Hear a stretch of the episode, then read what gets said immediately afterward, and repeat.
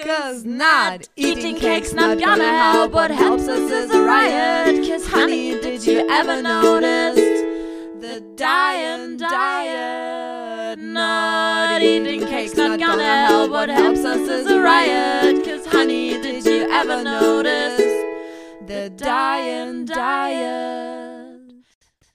Antipöse Stücke. Ein Podcast mit Katharina Sophie Hautmann und Antje Kröger.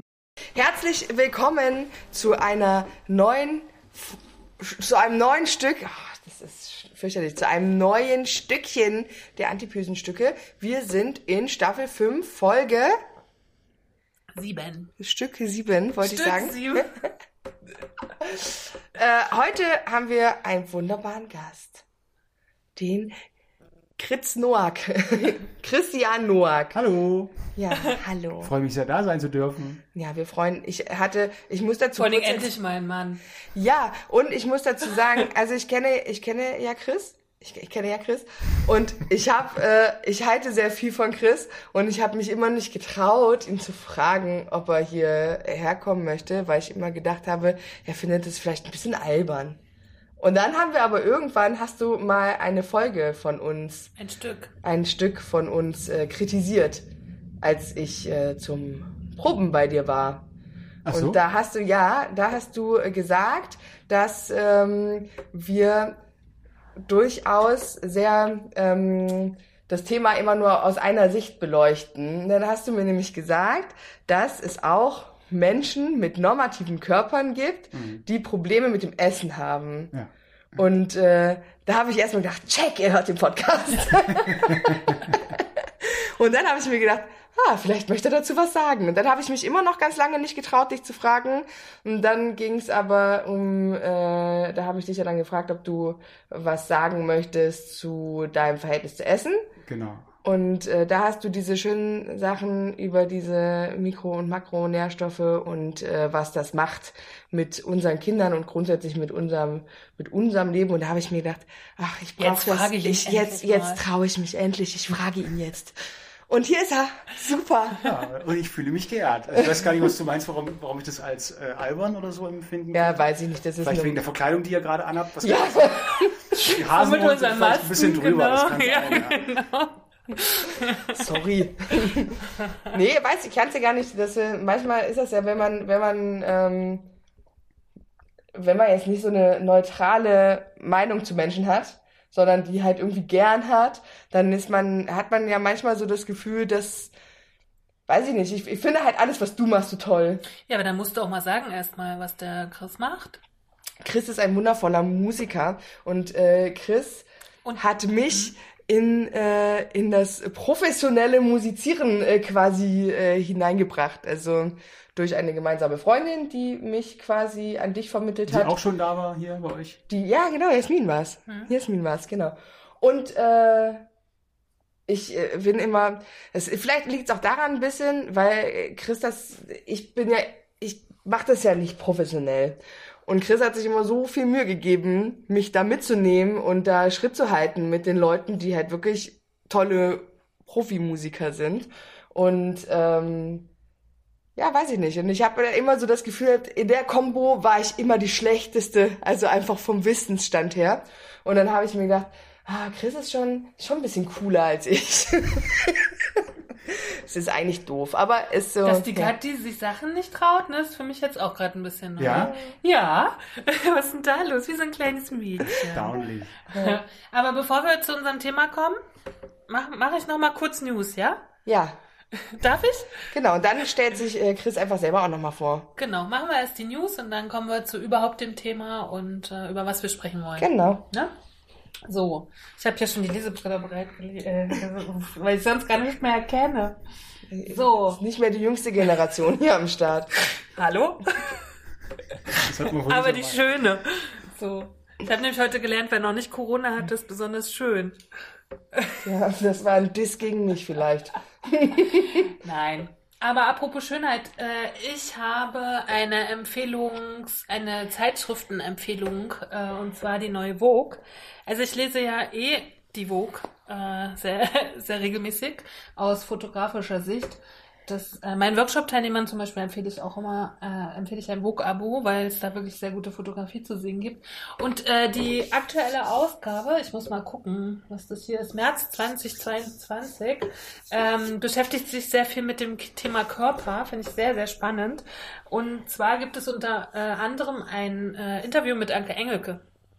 Und das ist jetzt irgendwie auch schon durch die Medien gegangen, weil viele das so toll finden total crazy, die Frau hat kein Smartphone. Ich glaube, das ist durch die Medien gegangen. Und weißt du, wann das raus? Ich glaube, ich gucke nämlich gerade, ähm, wer stiehlt mir die Show? Und da ist die in der dritten Staffel oder so auch Teilnehmer. Und da ging, mussten die ihre Telefone mitbringen, weil die so ein Spiel gespielt haben, wo das notwendig war.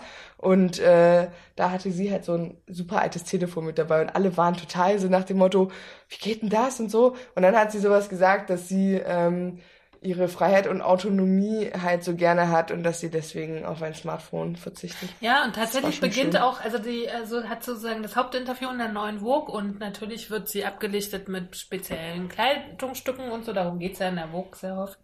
Ähm, aber es hat, es ist ein bisschen wie mit dem, wie heißt dieses Magazin für Männer? Chris? mit den, mit den Pornobildern. Playboy? Äh, Playboy, genau.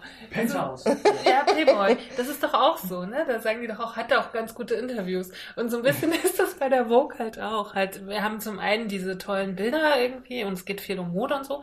Aber es hat halt wirklich auch ganz tolle Interviews. Und das Hauptinterview ist halt mit Anke Engelke. Und ich muss sagen, ich habe es dann gestern Abend nochmal jetzt komplett gelesen und das ist schon eine tolle Frau, ne? Die ist jetzt mittlerweile 56 irgendwie.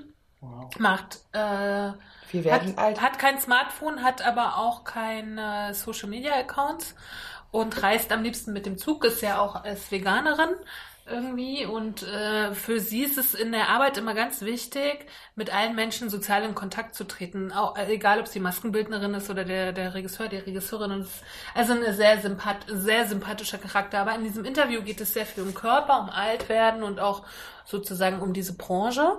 Also wer sich dafür interessiert, tolles Interview, kann ich sehr empfehlen. Und äh, dann geht's weiterhin in der ganzen Vogue so ein bisschen um die Veränderung des Modeltyps. Und äh, das haben wir ja schon auf vielen Ebenen festgestellt, dass es halt mittlerweile wirklich nicht nur diese große, schlanke Frau gibt, die Kleider vorführt, sondern auch viele, viele andere. Und da hat jetzt nicht nur der Körper so einen Fokus mittlerweile, sondern auch die Hautfarbe, ob du behindert bist oder nicht. Behindert, das sagt man gar nicht mehr, ne? Mensch mit Einschränkungen und solche Sachen. Also sehr spannend, wer da auf diesem, äh, wer da so unterwegs ist. Lesen lohnt sich. So, und dann bin ich gestern, habe ich Kathi vorhin schon mal so ganz kurz gesagt, über dieses Buch von, von der Nicole, äh, Nicole Jäger, diese vormals, wir haben es vorhin nochmal recherchiert, 340 Kilogramm schwere Frau. Man kann Wie viel? 340. Hi. Kann man sich irgendwie nicht vorstellen, oder? Äh, doch. Kannst du dir Also vorstellen? ich, ich bin ja so ein Freak, der sich gerne diese Doku anschaut äh, auf Kabel-Doku. Ach stimmt, darüber haben wir schon mal Mein, gesprochen. mein Leben mit 300 Kilo. Ah, okay, und da sieht man oft amerikanische äh, Frauen und Männer, die tatsächlich äh, über 300 Kilo wiegen. Aber ich finde, das ist eine Deutsche, über die du gerade sprichst. Mhm. Das finde ich erstaunlich, weil das, glaube ich, schon ein gesellschaftliches Ding ist. Und klar, wir neigen auch zum Dickwerden, aber das ist äh, in Deutschland, glaube ich, schon sehr selten zu finden, jemand, der so schwer ist. Und das hat sie mit 26 Kilo. Wir haben es Mit vorhin extra- 26 Jahren. Äh, mit 26 Jahren. Das ist noch erstaunlicher auf jeden Fall. Das finde ich, da fand ich auch sehr erstaunlich. Und die kam aber ja aus dem, ähm, aus dem Profisport irgendwie und hatte dann eine Verletzung und hat halt irgendwie ein Jahr im Krankenhaus gelegen und da hat sie dann das meiste irgendwie zugenommen. Ähm, aber 340, ich habe mal eine Frau getroffen mit 220 Kilo und das war schon für mich ein Erlebnis, wo ich dran zu knappern hatte. So, weil die schon so bewegungsunfähig und so war, weißt du? Mhm. Das sind ja nochmal krass viel, viel, viel mehr. So. Was ich an der aber tatsächlich bewundernswert finde, die hat halt, die hat auch ein Buch geschrieben.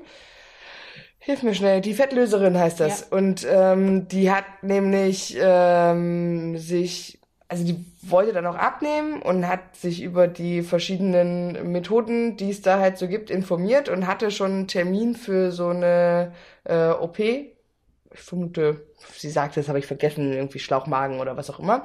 Und ähm, hat dann sich aber kurz davor gegen diese OP entschieden und hat ihr Körpergewicht, also zu dem Zeitpunkt, wo sie das Buch geschrieben hat, hat sie 160 Kilo dann gewogen und hat quasi ihr Körpergewicht halbiert, aber ohne so eine OP, sondern quasi nur durch ähm, Ernährungsumstellung, ähm, Willen, Disziplin und so. Und ja, das war schon. Und durch dieses Buch ist sie ja relativ bekannt geworden genau. und war dann auch irgendwie Ernährungsberaterin, ne? Und ist aber seitdem Comedian und hat jetzt sozusagen drei Bücher insgesamt geschrieben. Und ich bin gestern über das dritte Buch gestolpert.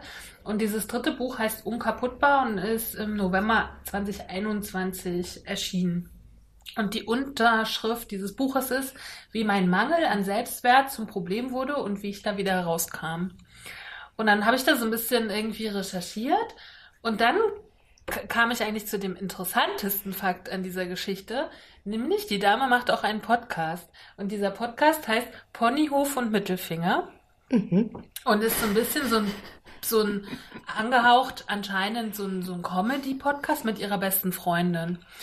Und also ich habe das, ich habe so die ersten 100 Seiten dieses Buches gelesen. Da geht es darum, ohne jetzt zu viel zu erzählen, es geht um ihre Männergeschichten und wie sozusagen sie so viele toxische Männer in ihrem Leben hatte und was das mit ihrem Selbstwertgefühl gemacht hat und warum das jetzt nicht mehr so ist. Ne? Das ist so ein bisschen, ist so ein bisschen, ich fand es ein bisschen leben. Irgendwann habe ich halt aufgehört, weil ich gedacht habe, okay, immer wieder in dieselbe Falle tappen, ist ja jetzt auch, also es ist auch so ein bisschen, es ist halt, steht halt auch Spiegelbestseller drauf, ne, so ist auch ein bisschen geschrieben für mich, so, also fand ich jetzt nicht so spannend. Dann habe ich aber gedacht, der Podcast interessiert mich jetzt schon, habe ich heute mal die, die aktuelle Folge gehört und das war ja wirklich lustig, weil da ging's tatsächlich, sagt sie gleich am Anfang, über den Krieg möchte sie jetzt nicht reden und auch in ihren Podcast-Kanälen macht sie das nicht. Es betrifft sie zwar sehr, ähm, aber will sie nicht drüber reden. Aber das Thema war Preppen und wie sie sich auf eine Flucht vorbereiten. Und als dicker Mensch. Und es ist schon sehr lustig, weil dann geht's immer darum, okay, der, der Schlafsack ist zu klein und, und so. Also, ne, die sieht es halt auf so eine humoristische Art und Weise und ich war gerade unterwegs und auf der Straße musste wirklich manchmal laut loslachen. Fand es einfach kurzweilig und lustig. Also wer da so ein bisschen Lust drauf hat, ich glaube, die, die Dame ist schon eine kluge Dame. Aber die zieht es halt immer so ein bisschen ins Lächerliche. Wie heißt der Podcast? Der Podcast heißt Ponyhof und Mittelfinger. Und von wem? Na, von, von Nicole Jäger, Nicole so heißt die, und ihrer Freundin, deren Namen habe ich jetzt aber vergessen. Chris, ich verlinke das in den Show Notes. Sehr gut. äh, kann, kann, man, kann man wirklich mal hören. Da kann auch Frau hören. Ist bestimmt eher so ein, auch wieder so ein Frauending irgendwie, aber ist auch lustig. Und ähm, ja, einfach mal hören, mehr sage ich einfach gar nicht. Und zu diesem Männerbuch, naja Gott. Das war für mich einfach nur so der Anlass, zu ihr zu gelangen. Das war ja mhm. auch ganz gut halt. Ne? Ähm, und als drittes habe ich noch mitgebracht in der Welt am Sonntag. Und ich muss sagen, ich lese natürlich überhaupt keine Springer-Medien selber. Ähm, habe das aber in so einem Adipositas-Forum gelesen. Gab es einen Artikel am Sonntag über diese ganzen OPs und über sozusagen äh, das, was was die, also wie das sozusagen in Deutschland mittlerweile verbreitet ist und was das große Problem daran ist. Und dann habe ich auch an deine Geschichte mit der Krankenkasse gedacht. Mhm. Steht nämlich auch in diesem Artikel sehr schön drin, dass Folgekosten auch gar nicht übernommen werden und so Geschichten und auch vorher diese ganzen Kosten oft selber getragen werden müssen. Aber dass das größte Problem in Deutschland wirklich die Nachsorge ist. Und das hatten wir schon mal ganz am Anfang irgendwann im Podcast. Ich weiß gar nicht mehr, wann das war, dass Schweden so der Vorreiter ist ja für diese chirurgischen mhm. Eingriffe irgendwie, ne? Und ähm, dieser Artikel ist, glaube ich, für alle, deswegen musst du den unbedingt irgendwie verlinken. Der ist für alle sehr spannend, die wirklich mit einer OP liebäugeln und sich da dann doch noch mal ein bisschen reinlesen sollten, weil äh, das steht auch in dem Artikel wirklich nochmal drin. Me meistens hält es nur fünf Jahre, das Gewicht. Also es gibt ja noch nicht so viele Forschungen, weil mhm. es geht ja jetzt erst los. Aber es ist wohl sehr normal, sage ich mal, dass man wieder zunimmt danach. Aber das habe ich bis jetzt auch tatsächlich überall gelesen. Ja, und dass die Nachsorge und die, die sozusagen die psychologische, ähm, die psychologische Begleitung und so einfach nicht ausreichend sind, ne? Sport. Naja, äh, nicht, nicht ausreichend, sondern nicht existent. Hm.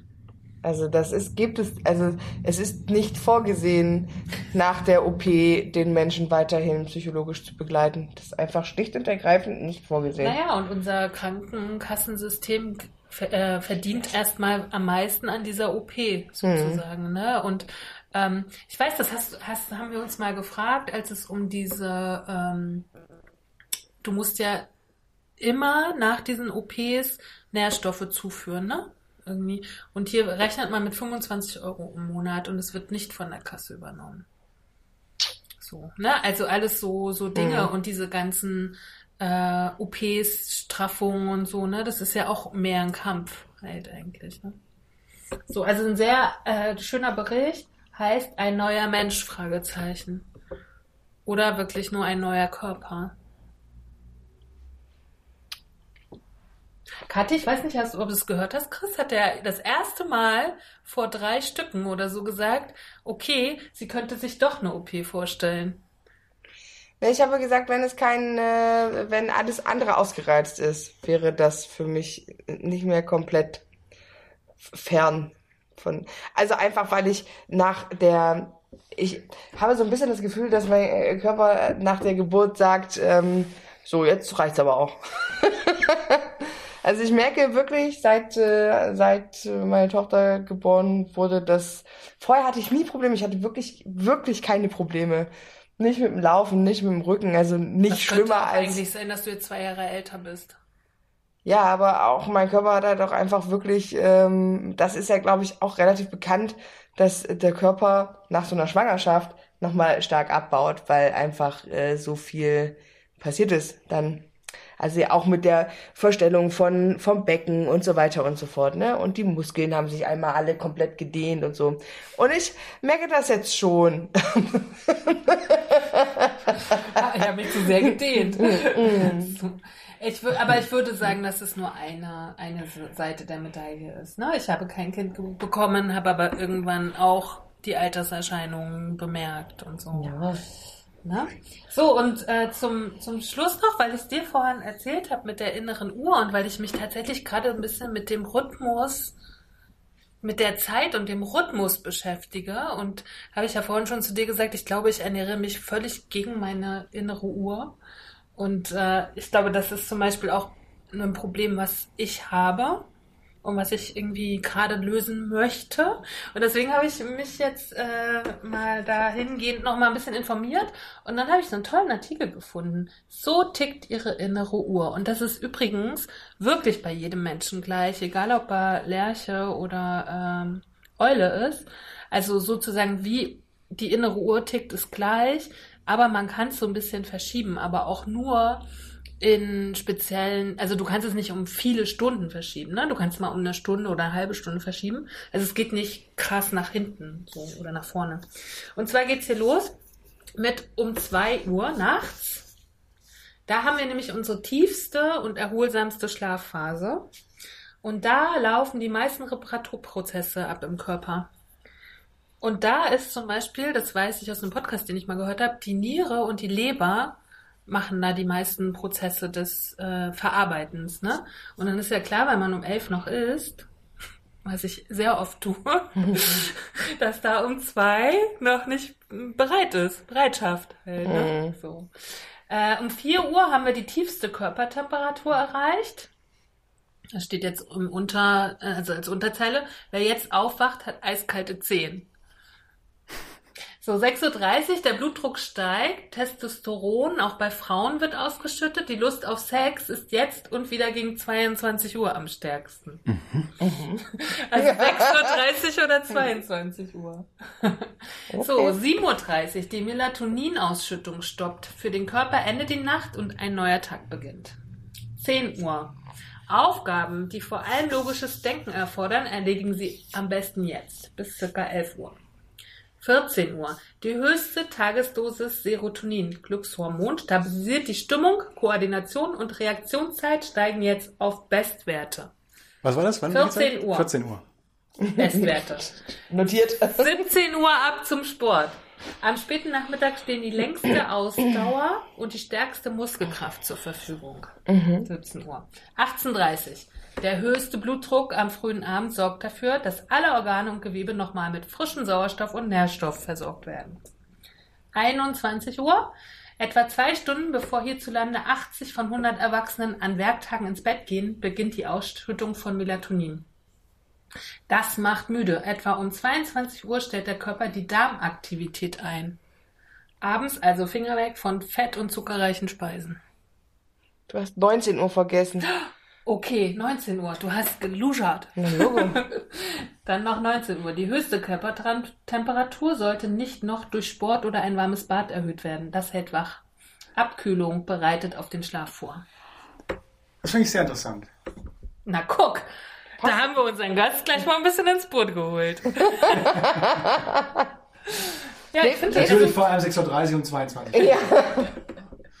Wobei ich sagen muss, 6.30 Uhr äh, stehen wir dann gerade auf, um die Kinder wegzubringen und äh, 22 Uhr schlafen wir eigentlich meistens schon.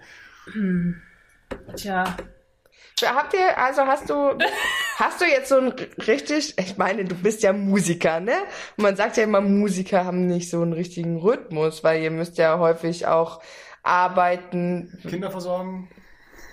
Nee, nee einfach, einfach nachts arbeiten. Also, Ja, das, ähm, ich glaube, das muss man total unterscheiden zwischen dem äh, tatsächlich ähm, kinderreichen Haushalt und dem kinderarmen Haushalt. Wenn ich jetzt alleine wäre, was ich ja lange Zeit war, und das sind ja auch nicht meine eigenen Kinder, die ich gerade mit versorge, ähm, wenn ich alleine leben würde, hätte ich sicherlich einen ganz anderen Rhythmus nach wie vor als mit den Kindern. Aber so richtet sich eben alles danach aus, wann äh, was passieren muss. Und das ist eigentlich auch ganz vorteilhaft. Ich kann das nicht als Nachteil für mich empfinden, dass ich da jetzt keine eigene, keine unbedingt eigene zeitliche Einordnung mehr machen kann. Für mich. ist dir das schwer gefallen, dich da umzustellen?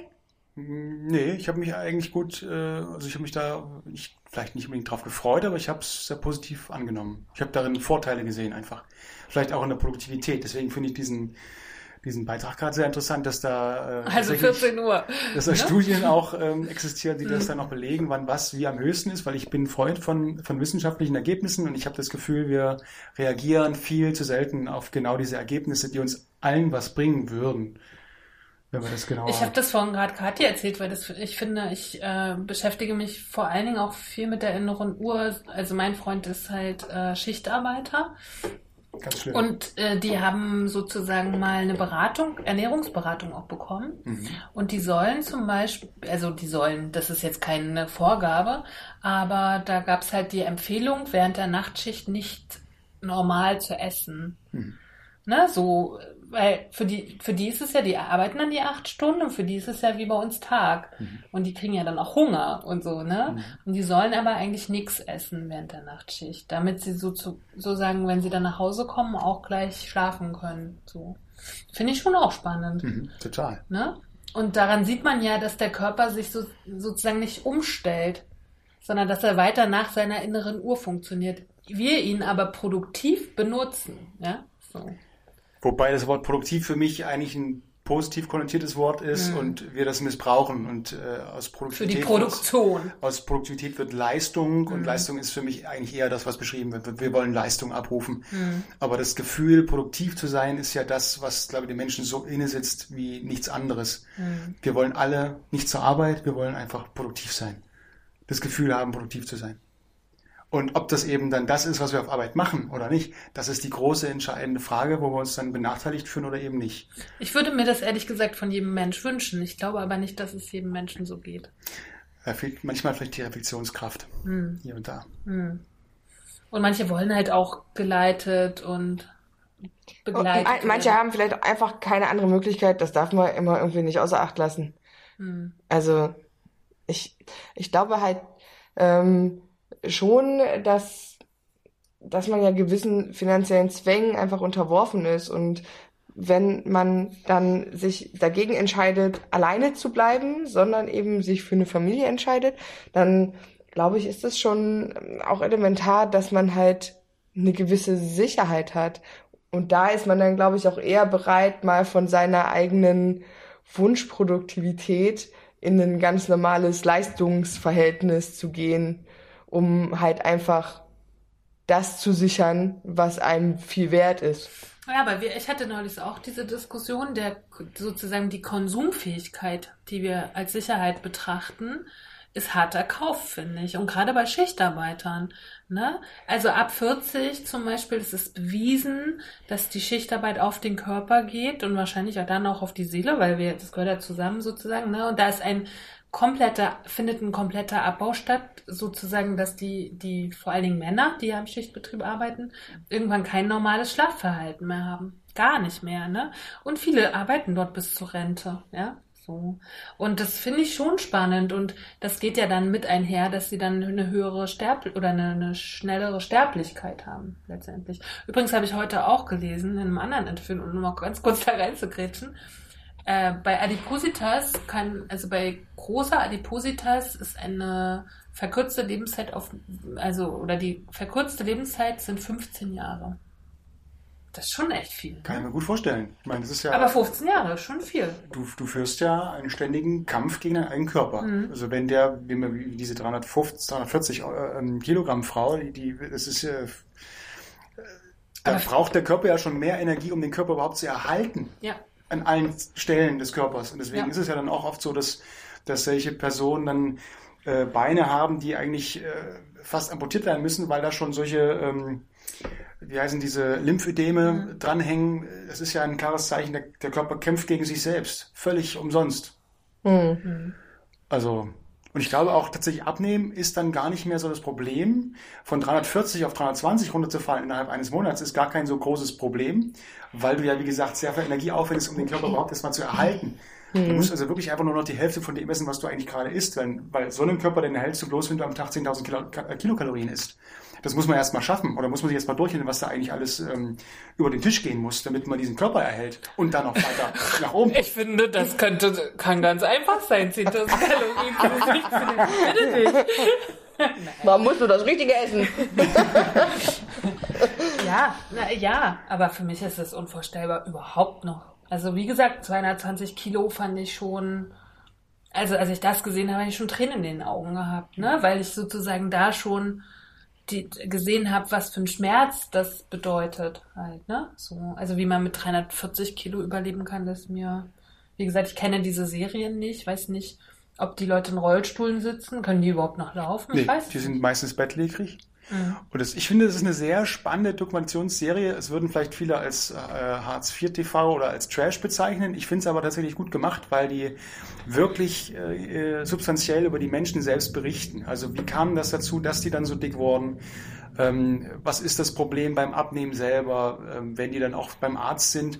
Und dann gibt es immer diesen einen Spezialisten in Houston, der das eben dann ähm, behandelt, wozu den, zu dem alle wollen. Und äh, wenn man dann so drei, vier, fünf Folgen gesehen hat, dann merkt man, es läuft immer auf dasselbe Phänomen raus. Der sagt immer, okay, nehmen Sie erst mal 60 Kilo ab, bevor Sie von mir diese OP überhaupt genehmigt bekommen.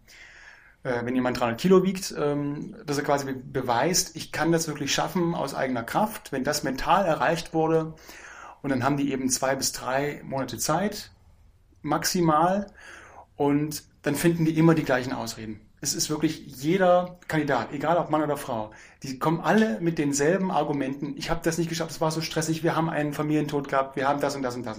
Die erfinden Dinge, wo man sich wirklich äh, fragen muss, das ist halt äh, der Standard, wie die ihr Leben geführt haben bis dahin. Es gab immer Entschuldigungen für irgendwas. Die haben nie Verantwortung für sich selbst übernommen.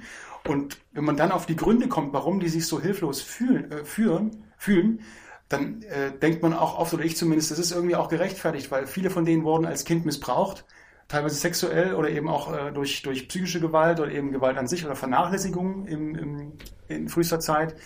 Die haben das nicht anders, ähm, die hatten eigentlich fast keine Chance, ansonsten wären sie einfach gestorben.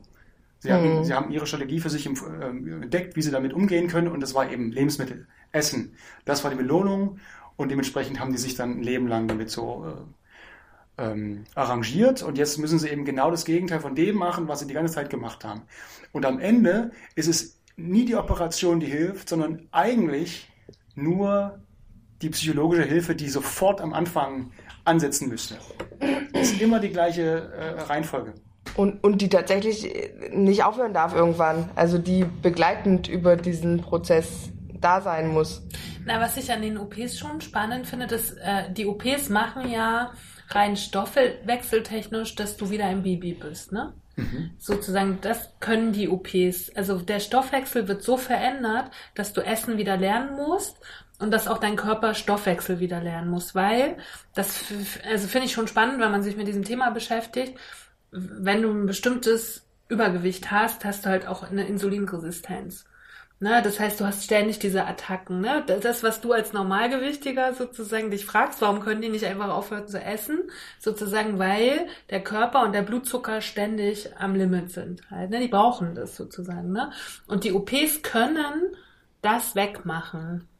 Mhm. Ne, dadurch, dass der Magen zu so und so viel Prozent irgendwie weggeht, 75 ne, Prozent, genau, mhm. kriegst du diesen Peak, den der Körper oder diese Hormone, die das, das sind ja, ist ja gespeichert sozusagen. Ne? Es geht weg. Und das mhm. sagen dir ja auch alle. Das sagen ja dir alle, die diese OP gemacht haben. Das finde ich total spannend. Ich hatte auf einmal keinen Hunger mehr. Ich habe noch nie eine Diät geschafft. Mhm. So, das kann der Körper. Aber du musst ja überlegen, nach fünf Jahren ist dieser Effekt ja vorbei.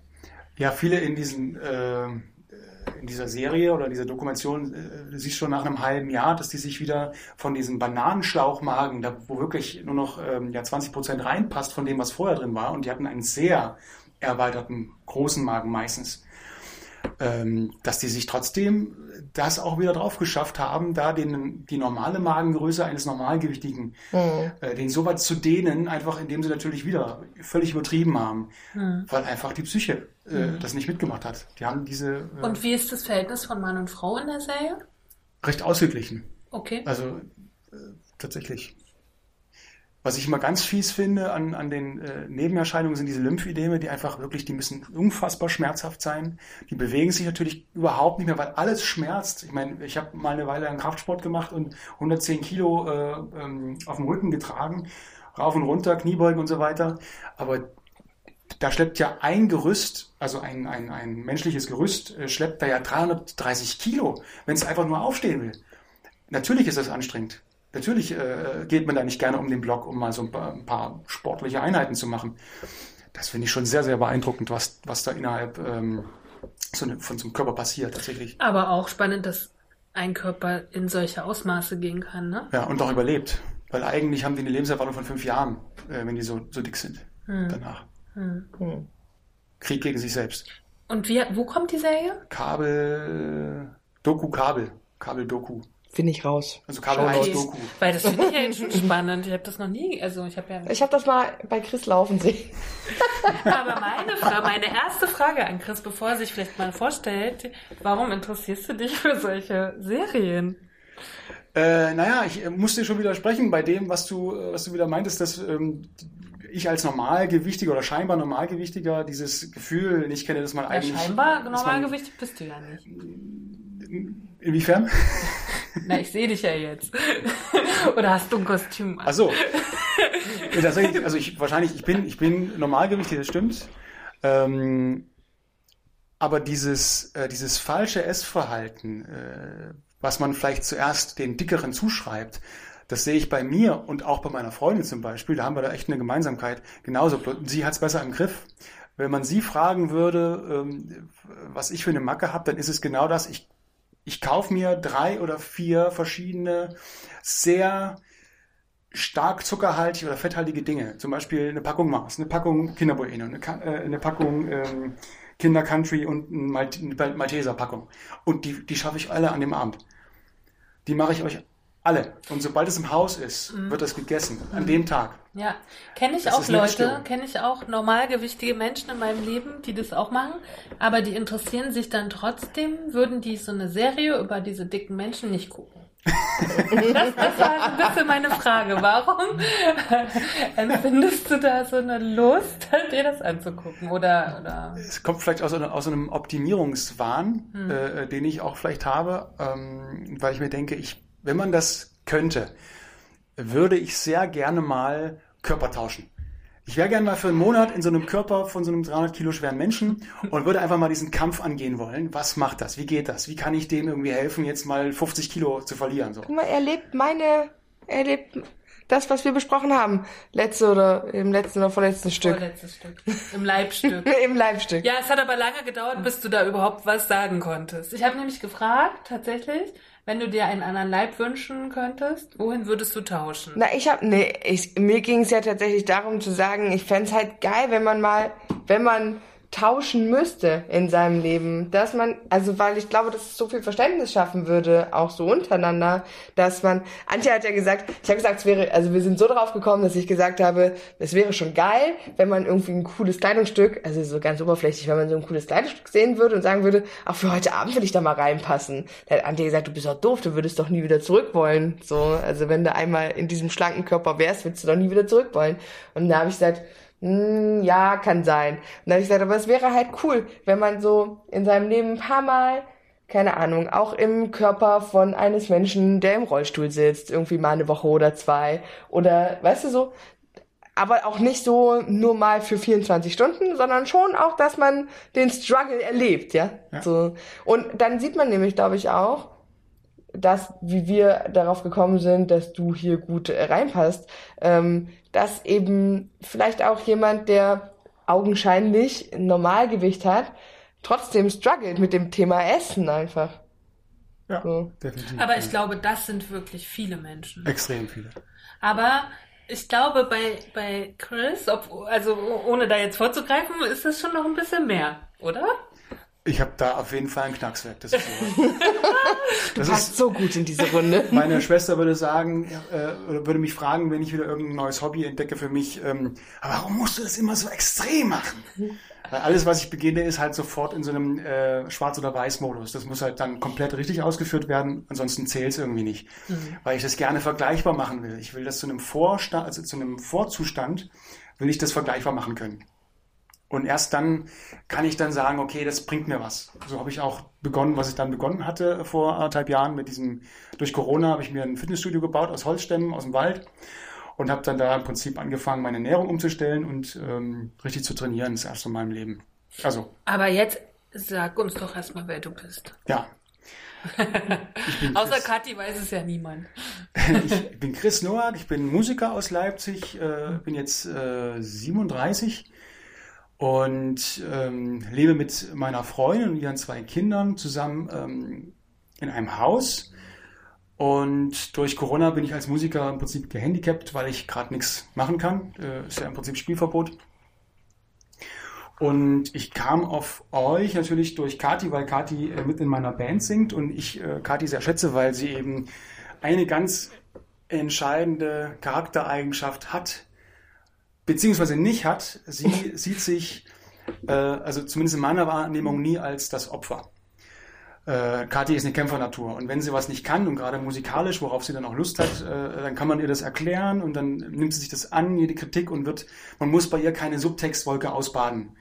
Äh, man muss nicht äh, ausrechnen, was könnte das jetzt in ihr bewirken, wenn ich das und das sage und ich kann ja das direkt so sagen, wie das ist und dann nimmt sie es in der Regel auch genauso. Und wenn sie es nicht versteht oder wenn irgendwas schiefgehen könnte, dann fragt sie einfach nochmal nach. Und ich finde, das ist eine so entspannte Kommunikation, so würde ich am liebsten mit jedem arbeiten. Das ist also eine sehr liebenswerte Eigenschaft an Kathi. Deshalb habe ich damit überhaupt kein Problem, dass sie jetzt keine professionell studierte Musikerin ist, äh, so wie das eigentlich sonst in der Band üblich ist. Genau, und äh, ihr macht eben diesen Podcast und Jasmin Graf, äh, eine, eine gute alte Freundin von mir, mit der ich auch schon seit über 20 Jahren Musik mache, war ja auch da und ähm, da ich ja auch diese Serie gucke. also ich Steckst auch- viel mehr im Thema als wir. Und, und der letzte Ansatz, äh, durch den ich dann ja zu euch kam, war dann eben die Anfrage, äh, kannst du mal was zu dem Thema sagen, wie du, wie du äh, Lebensmittel äh, generell essen, wie du zu, zu essen stehst. Und dann konnte ich nur drüber nachdenken und nach intensiverem Überlegen kam ich darauf, wenn ich nochmal die Uhr zurückdrehen könnte, dann ähm, würde ich versuchen, meine komplette, ähm, mein komplettes Essverhalten, äh, das ich das mir angeeignet wurde oder das ich mir selber angeeignet habe mit, mit 8, 9, 10, 11, 12 Jahren, ähm, würde ich am liebsten nochmal komplett umstellen, weil das Essen bedeutete für mich ähm, verpasste Chancen, verpasste Gelegenheiten. Aufgrund dessen, dass ähm, das, was wir essen, unsere Entscheidungen am Tag massiv beeinflusst. Wenn ich diese beschriebene Masse an Süßigkeiten esse Und es gab auch Phasen, da habe ich das morgens gegessen und den restlichen Tag nichts mehr. Weil ja die Kalorienmenge eh schon so groß war, dass auch der Körper sagte, ich muss auch nichts Herzhaftes mehr essen, ich brauche keine Ballaststoffe mehr, ich brauche keine Vitamine mehr. Alles, was ich jetzt an Zeug gegessen habe, das reicht für zwei, zwei Tage aus. Äh, dementsprechend hat sich das wahrscheinlich immer so ein bisschen eingependelt.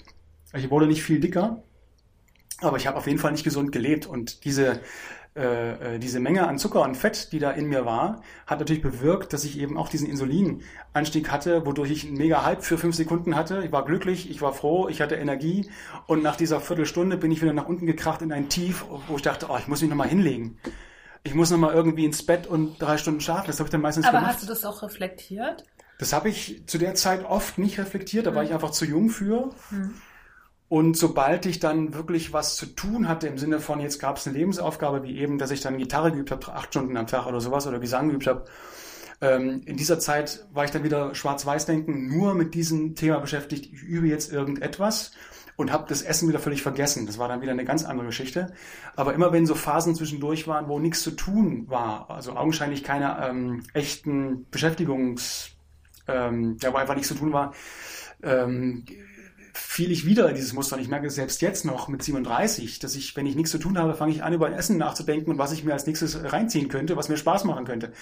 Das hat aber nichts ja mit einem natürlichen ähm, Hunger zu tun, sondern einfach nur mit diesem Gefühl, ach Glück, ich will jetzt Glück, ich will jetzt Glück. Und ich habe das genau wie ihr. Ich kann euch total nachempfinden. So. Und ähm, worauf wollte ich jetzt hinaus? Ähm, Darf ich kurz? Gerne. Du hast gesagt, als Kind oder als Jugendlicher hast du das falsch gelernt. Also es wurde im Prinzip gar nichts beigebracht. So, Okay. ist, ich, meine Mutter hatte irgendwie drei Jobs, weil sie für uns zwei Kinder sorgen musste. Und ähm, die hatte ein wirklich hartes Leben, auch vor uns noch. Und äh, äh, dann währenddessen wir da waren als kleine Kinder. Und man kann nur einen Hut ziehen vor dem, was die geleistet hat, die Frau. Aber tatsächlich bin ich dann bei meiner Großmutter mehr groß geworden. Die hat uns äh, Mittagessen nach der Schule zubereitet. Und das war halt so eine Frau, die wollte immer nur das Beste fürs Kind. Und das hieß äh, Lieblingsessen, Grießbrei. ähm, oder eben mindestens nach einem norm- normalen oder hochwertigeren Essen, wie zum Beispiel Kartoffeln und Fleisch oder Gemüse, nochmal eine ordentliche Schüssel Pudding. So, das musste schon sein, sonst ist ja, der, ist ja das Mittagessen nicht schön oder wäre es ja nicht die Lieblingsoma gewesen. Und dann gab es mal die andere Oma, die böse Oma, die dagegen gewettert hat und meinte, ja, gib dem Kind doch mal was Ordentliches und das wird doch äh, total verzogen und so weiter. Und ich hatte auch sehr zu kämpfen mit Neurodermitis zu der Zeit noch, ähm, viel, viel stärker als jetzt. Ähm, und diese Neurodermitis hat mich auch wirklich gehandicapt, was sportliche Aktivitäten anging. Äh, und wir sind von Hautarzt zu Hautarzt gefahren und äh, 80 Prozent der Haut waren tatsächlich wirklich zerstört durch ständiges Kratzen, durch Wachliegen. Und diese, diese, diese Art der Ernährung, die ich dann aber in der Zeit schon zu mir genommen hatte, war völlig destruktiv. Logischerweise. Denn umso mehr Nutella, umso mehr Toastbrot, umso mehr äh, äh, Fertigware ich gegessen habe, umso schlimmer wurde natürlich die Haut. Äh, äh, gute Fettsäuren, Omega-3, äh, Bisphenol A, äh, alles, was äh, das Gehirn äh, weitergebracht hätte, gab es einfach nicht. Ja, aber man muss ja auch sagen, da war ja gerade der Umbruch, ne? Irgendwie von DDR zu BRD und dann kamen ja die ganzen neuen Produkte, oder? Also es ist ja vielen so gegangen. Ja, wobei ich nicht glaube, dass in der DDR ähm, die, die Lebensmittelqualität viel besser war. Aber da hatten noch ganz viele eigene Gärten. Ja, das stimmt. Ich weiß aber tatsächlich nicht mehr, ob das bei uns auch, äh, so- also meine Oma hatte einen Garten, also beide Omas hatten einen Garten, aber meine Mutter hatte gar keine Zeit, gar keine Zeit für sowas und mein Vater, den, der war nicht existent, von daher hatten wir, glaube ich, nicht so einen Zugang zu, äh, Also in meiner DDR-Kindheit gab es sehr gesundes Essen. Aber äh, was mich halt einfach interessiert, ich meine, das klingt ja nach so einem relativ normalen Leben, was so gefühlt jeder Jugendliche gelebt hat. Also mal mit Vater, mal ohne Vater, aber dieses ähm, Essen äh, in so einer Unbekümmertheit und aber auch eben von den Eltern oder Großeltern als Belohnungssystem und äh, angewendet. Ich glaube, das ist in Kinder unserer Generation ist das, glaube ich, echt normal, weil bei uns war das auch so. Also Essen war immer so mit diesem wenn du lieb bist, kriegst du noch den Schokoriegel. Wenn du dich gut benommen hast, kriegst du noch den Pudding. Und wenn du gut durchgeschlafen hast, gibt's äh, früh die Nutella aufs Brot. So, ne? Also und dann eben, glaube ich, auch auch klassisch dieses ähm, alleinerziehende Mutter-Ding, dass du als Kind halt relativ früh mit deiner Ernährung allein gelassen wirst, weil dann keine, meine Mutter war zum Beispiel, also ich sehe es genauso wie du, ich äh, ziehe den mega Hut vor meiner Mutter, weil die hat es geschafft, alleine zwei Kinder ziemlich vernünftig großzuziehen, würde ich jetzt erstmal behaupten, weil ich glaube, mein Bruder und ich, wir sind grundsätzlich erstmal ganz gut geraten, ähm, mit der einen oder anderen Macke, aber wer hat sie nicht? Ähm, und sie hat immer alles gegeben. Die hatte einen Fulltime-Job, die musste auf Dienstreisen und die hat trotzdem, und die hat mit Sicherheit sehr viele Nächte nachts wachgelegen und geheult, weil sie nicht wusste, wie sie es machen soll. Und ähm, das, ich möchte ihr deswegen echt wenig Vorwürfe machen. Weil ich glaube, sie hätte es nicht anders lösen können. Aber es passierte eben halt auch häufiger mal, dass wir Wochenenden dann recht in jungem Alter schon mehr oder weniger allein zu Hause waren. Und sie hat uns einfach Geld da gelassen, der Kühlschrank war voll, aber so für den, falls doch noch irgendwas ist, ihr doch noch was zu essen braucht und hier sind das, dann könnt ihr einkaufen gehen. Und natürlich haben, sind wir einkaufen gegangen. Und natürlich haben wir nicht äh, Gemüse gekauft von dem Geld. und ich, und das ist, ähm, glaube ich, das, und ich möchte, glaube ich, auch sagen, mein Bruder ist gelernter Koch, der hat sich für eine Kochausbildung entschieden. Ich glaube, dass der viel weiß über Essen. Und ich würde trotzdem sagen, mein Bruder ernährt sich nicht gesund. Ja, aber vielleicht war der Unterschied jetzt zwischen euch beiden, weil sozusagen bei dir war das Körperproblem ja schon als Kind sichtbar. Da ja bei Chris ja scheinbar nicht. Ne? Sozusagen, es gab keine, keine äußerliche äh, also die Neurodermitis, ne? Na, die Neurodermitis, aber sozusagen nicht, du warst nicht zu dünn oder zu dick, weil dann wird es ja für Eltern oft problematisch in beide Richtungen. Ne, wenn du auffällig bist in deiner Körperlichkeit. Ich glaube, dann wird schon, ne, deine Mutter hat ja dann auch angefangen, da zu intervenieren. Ja, in erster Meine Linie. sowieso. In erster Linie. Ja, meine Mutter hat interveniert, aber ich glaube, das war auch immer so ein bisschen der Druck von außen. Also, ne, meine, ich glaube, der, der, der Gedanke meiner Mutter, der dahinter stand, war immer der, dass sie für mich wollte, dass mein Leben einfach ist. Ja, also dass man, weil sie schon durchblickt hat, weil schlaue Frau und so, dass man, wenn man so abweicht von irgendeiner Norm ähm, und gerade wenn es so eine, wenn wenn es so was gesellschaftlich Relevantes ist wie Aussehen und Optik, dass man dann schon grundsätzlich erstmal mehr Stress hat. Und Ja, aber worauf ich hinaus will und dann auch wieder bei Chris andocken, weil der ist ja jetzt unser Haupt Hauptthema heute. Ähm, ich Unser kenne Hauptproblem. Äh, unser Hauptproblem, ich gesagt. Ich kenne halt auch Kinder in meiner Umgebung, ähm, die meines Erachtens sehr ungesund sich ernähren, ähm, die aber sehr, sehr dünn sind. Aus, ähm, aus erblicher Sicht, ne? Eltern beide sehr schlank, so, die sind auch beide sehr schlank. Die ernähren sich aber überhaupt nicht gut. Die essen sehr, sehr viel Zucker, sehr, sehr wenig Gemüse und so. Und ähm, da wollte ich hin. Die sehen aber nicht so aus und die machen viel Sport. So. Und da wird von den Eltern überhaupt nicht interveniert. Es wird nur interveniert, wenn du sozusagen in der Körperlichkeit auffällig bist. Und ich glaube, das ist sozusagen ja auch das, was du kennst halt, oder? Erstmal. Na, meine Schwester hatte zu der Zeit Kuren, weil sie Adipositas äh, hatte als Kind. Und äh, das war, glaube ich, das Thema zwischen meiner Mutter und ihr größtenteils. Und bei meiner Mutter und mir das Thema war einfach immer die Haut. Äh, So dass wir da aber hat sie das auf die. Ernährung rückgeschlossen? Nee, also dadurch, dass sie ja auch keine wirkliche Zeit zum Kochen hatte, ähm, vielleicht hat sie auch ein schlechtes Gewissen gehabt, dass das irgendwie, dass es hinten runterfällt, aber sie vielleicht in, unterbewusst schon wusste, da muss ich eigentlich mehr machen, schaff's aber einfach nicht mehr energetisch. Aber ich fand es auch komisch, dass wir bei ganz vielen Hautärzten waren, bei ganz vielen sogenannten Spezialisten, was es anging, und die ganz wenig zu dem Thema Ernährung gesagt haben. Und erst als ich dann irgendwie mit 20 ähm, meinen Ensemblelehrer in Krumbach, ähm, als ich dann äh, in der Berufshochschule für Musik war, getroffen hatte und der meinte, ja, aber du, äh, wir waren irgendwie zusammen einkaufen und der meinte, du bist schon so ein Süßer, ne? Und ich hätte irgendwie Bananen gekauft und Tee, Schokolade oder so, nach dem Motto, ich lebe doch schon gesund, äh, Banane ist aber bloß Fructose und Diätschokolade ist doch eh schon besser als die normale. Aha. Also vor allem kohlenhydratlastig, ähm, schlechte Fette und ähm, möglichst irgendwie süß. Da meinte der, geh doch mal zum Internisten und lass dich mal untersuchen auf äh, Fructoseintoleranz. Das ist ja eine Sache, die viel seltener untersucht wird als Laktose. Laktose, die Milchzuckergeschichte, die, die, ist so in aller Munde. Viele denken auch, sie wären sofort laktoseintolerant, wenn sie mal eine Milch gerade irgendwie, wenn sie irgendwas gegessen hätten, was mit Milch zusammen war und dann Pickelchen aufgekommen wären. Meistens sind es dann doch nicht. Fructose ist viel verbreiteter, statistisch gesehen. Viel mehr Leute haben Fructoseintoleranz als äh, Laktose. Ich bin dahin und die Internistin meinte erstmal, ja gut, wir können es untersuchen, aber es ist jetzt schon irgendwie abwegig. Haut und Darm hängen jetzt nicht so direkt zusammen. Es gibt da jetzt keine Studien zu der äh, Sache, aber wir machen das mal. Dann haben die mich untersucht äh, und haben festgestellt, ja, sie sind fructoseintolerant. Dann habe ich von heute auf morgen äh, alles weggelassen, was offiziell oder ganz, ähm, ähm, ja, was äh, so nach Zucker schrie. Und siehe da, nach 20 Lebensjahren konnte ich auf einmal von heute auf morgen wieder durchschlafen was locker acht Jahre lang nicht möglich war, weil ich zwischendurch aufgewacht bin, schweißgebadet und äh, Kratzattacken hatte. Zwei, dreimal in der Nacht war völlig normal.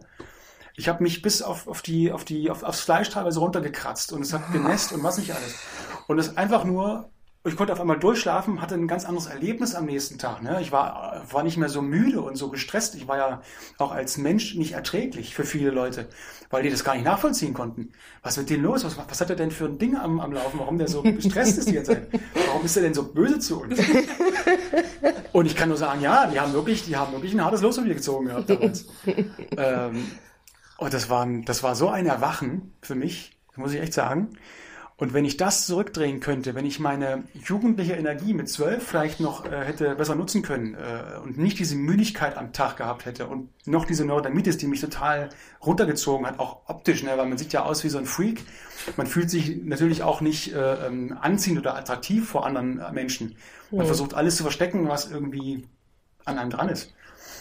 Äh, und das, das ist, glaube ich, eine Ähnlichkeit, die ich dann auch äh, zu vielleicht auffällig dickeren Menschen mhm. habe.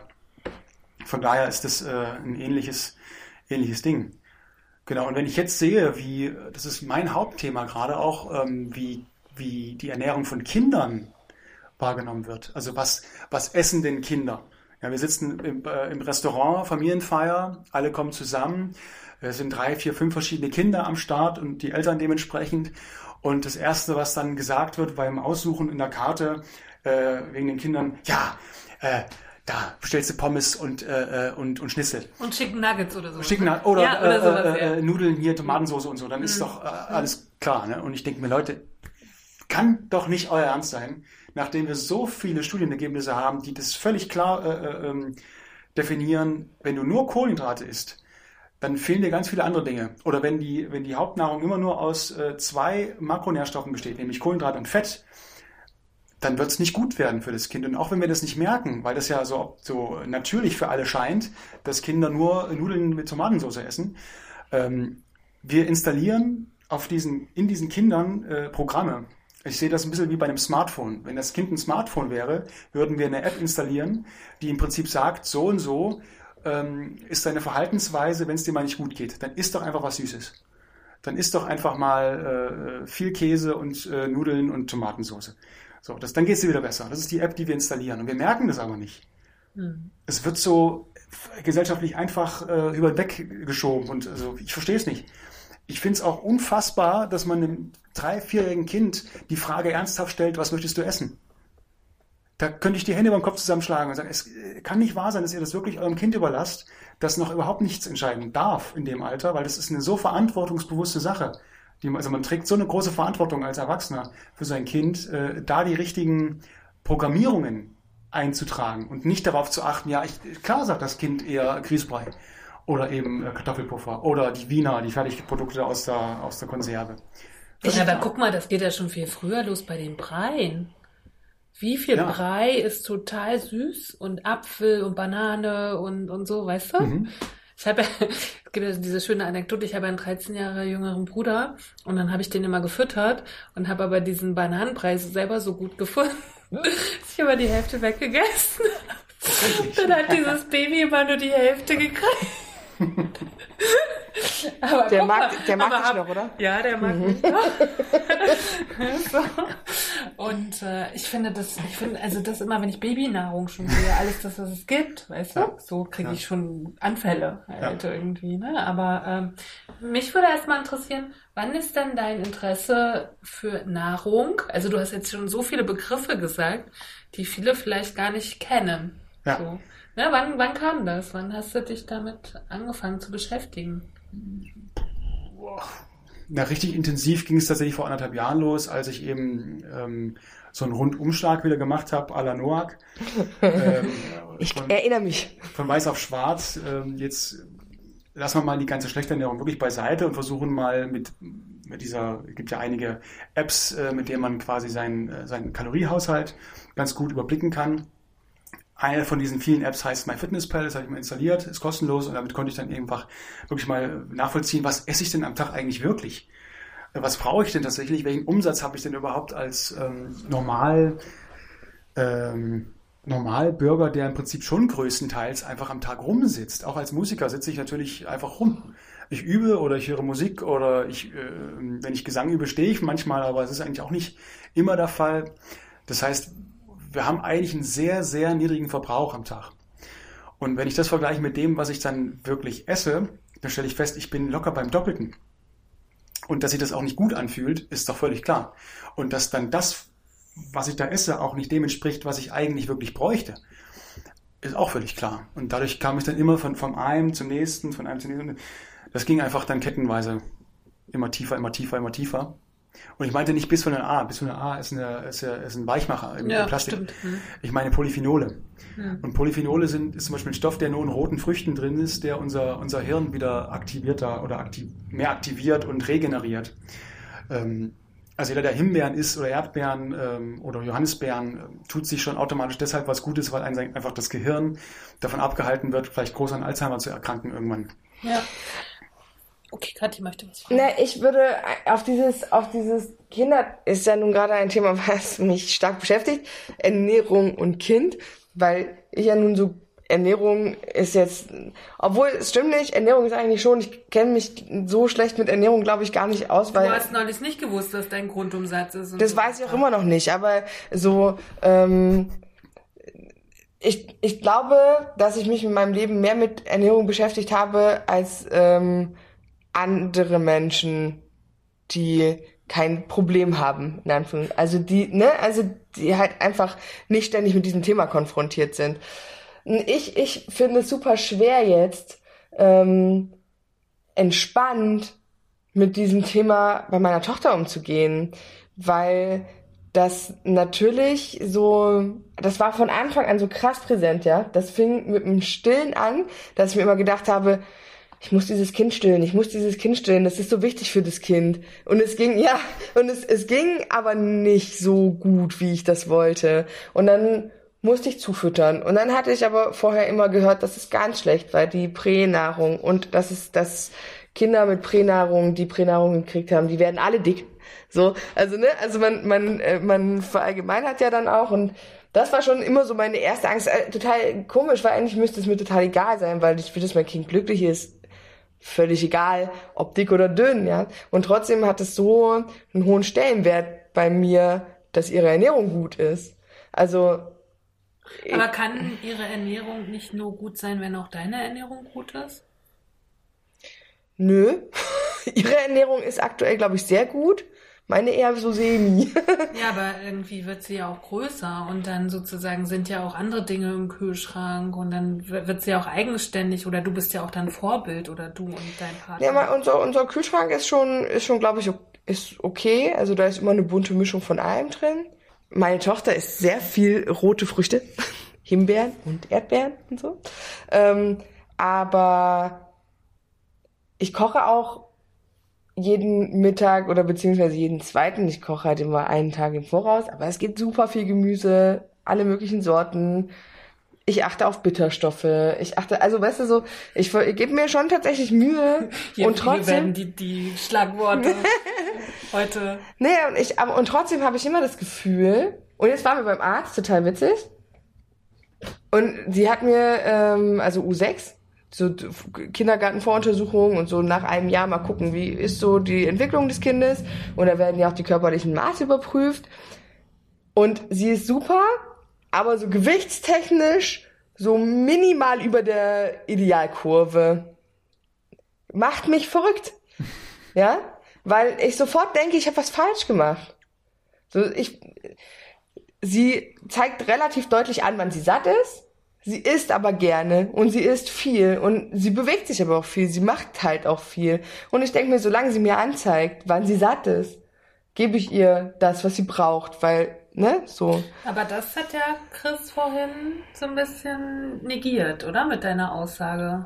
Dass du, du hast ja sowas gesagt wie, oder daran, daran, darin entnehme ich, dass das nicht richtig ist, was Kathi gerade. Also du hast ja gesagt, ich möchte ein Kind Dreijähriges soll nicht gefragt werden, was es gerne essen möchte.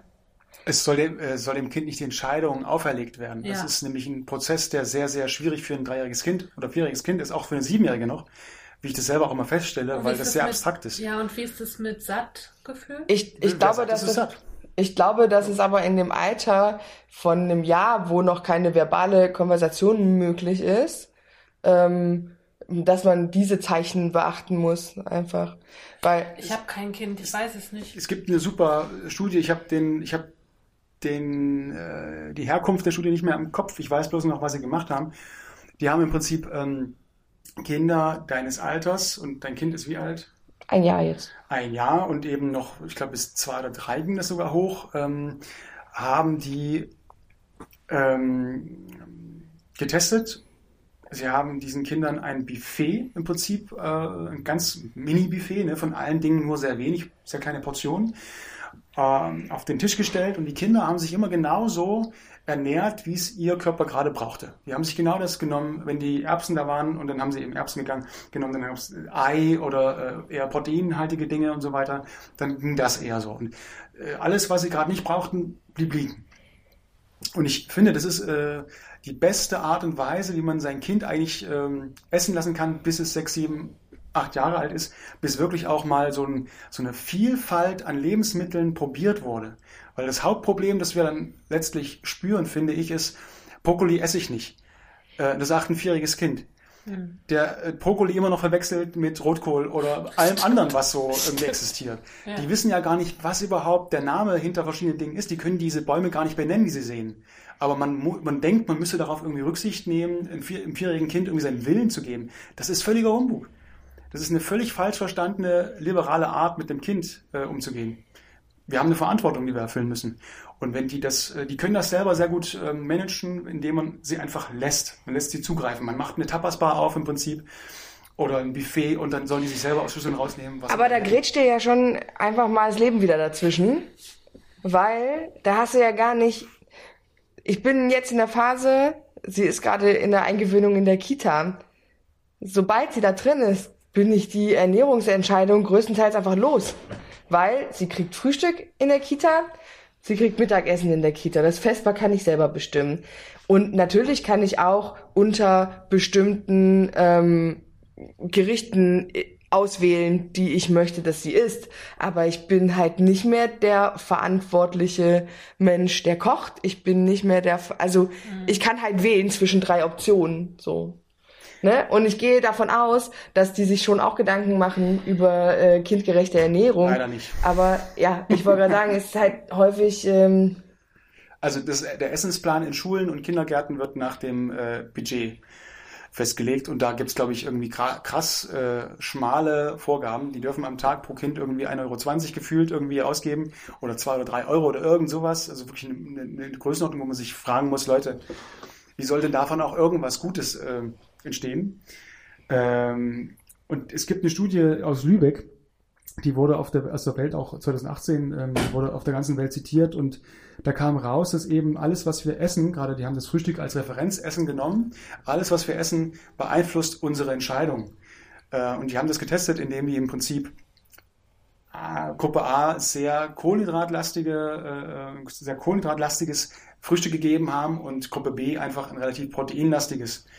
Protein hält deutlich länger satt und ähm, der Test lief dann so ab, dass die ein Angebot gemacht bekommen haben. Also es gab 10 Euro insgesamt und es gab den dein Gegenüber, der dir das Angebot gemacht hat. Entweder zum Beispiel jetzt, ich gebe, ich behalte 8 Euro, du kriegst 2 Euro.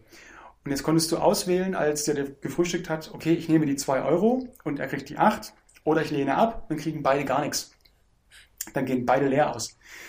Das, was rauskam, war, dass die ähm, Leute mit mehr Protein oder mit einem gesünderen Verhältnis in den Makro Makronährstoffen ähm, deutlich toleranter zu diesem eigentlich unfairen Angebot reagiert haben. Die haben diese zwei Euro lieber genommen, als sie auszuschlagen. Die haben also das, die haben diese, dieses, diese gefühlte Unfairness, haben die nicht mehr so an sich rankommen lassen. Die waren entspannter insgesamt.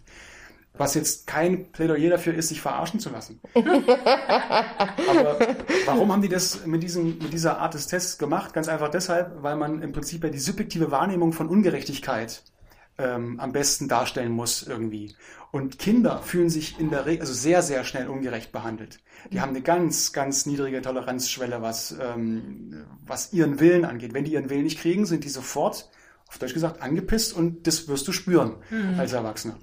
Und diese, diese ähm, Toleranz, die wird deutlich besser, wenn man den Kindern zum Beispiel nicht als Ritual äh, um 14 Uhr oder 15 Uhr zur, zur Kuchenzeit erstmal so eine Erwachsenenportion Kuchen auf den Tisch stellt und sagt, das ist jetzt unser gemeinsames Ritual und das brauchen wir, damit wir einen guten Tag haben. Man kann dieses Ritual gerne machen, aber dann vielleicht einfach nicht mit, äh, mit zuckerhaltigen Lebensmitteln mhm. in dieser Form. Rituale sind toll für Kinder, aber nicht in, mit diesem Zeug. Und ich finde, dass wenn man dann eben diese Schulessen sieht, oder auch, ich spiele da viel auf Hochzeiten, wenn man diese Buffets dann sieht, die dann extra für die Kinder gemacht werden. Mhm. Grießbrei und Puddingschüsseln und irgendwie diese Schnitzel und paniert und Fett, Fett und Zucker, Zucker und alles irgendwie im schlechtesten Format. Wir versauen uns unsere Kinder und unsere Gesellschaft damit massiv. Denn diese Kinder haben, äh, die suchen dann erst recht eine Bühne. Ein mhm. Kind, das auf Zucker geputscht ist, das richtig richtig aufblüht für 15 Sekunden, äh, für 15 Minuten, das braucht eine Bühne für 15 Minuten. Und diese Bühne muss groß sein und die muss von allen beachtet werden. Hm. Und die werden intolerant. Wie sieht denn deine eigene Ernährung aus? So Schlecht. zur Zeit. Wie? Du weißt alles über Makronährstoffe und ernährst dich schlecht? Was ist denn da los?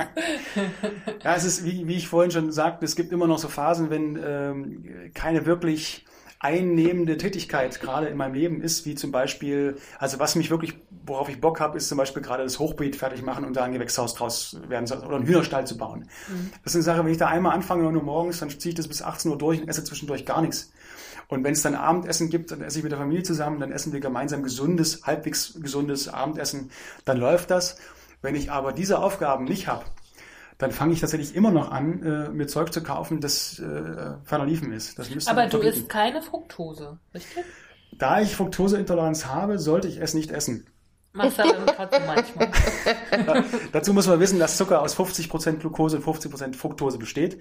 Also jede Art von Zucker ist für mich eigentlich schon schlecht. Hm. Und das Beschissenste ist ja eigentlich, dass wir ähm, das Zucker in dem Maße, wie wir es essen, dieser Industriezucker, diese konzentrierte Form, die gab es ja vor 300 Jahren noch gar nicht in dem, in dem Sinne. Wir sind 300.000 Jahre auf diesem Planeten. Wir existieren seit 300.000 Jahren, so wie wir jetzt sind.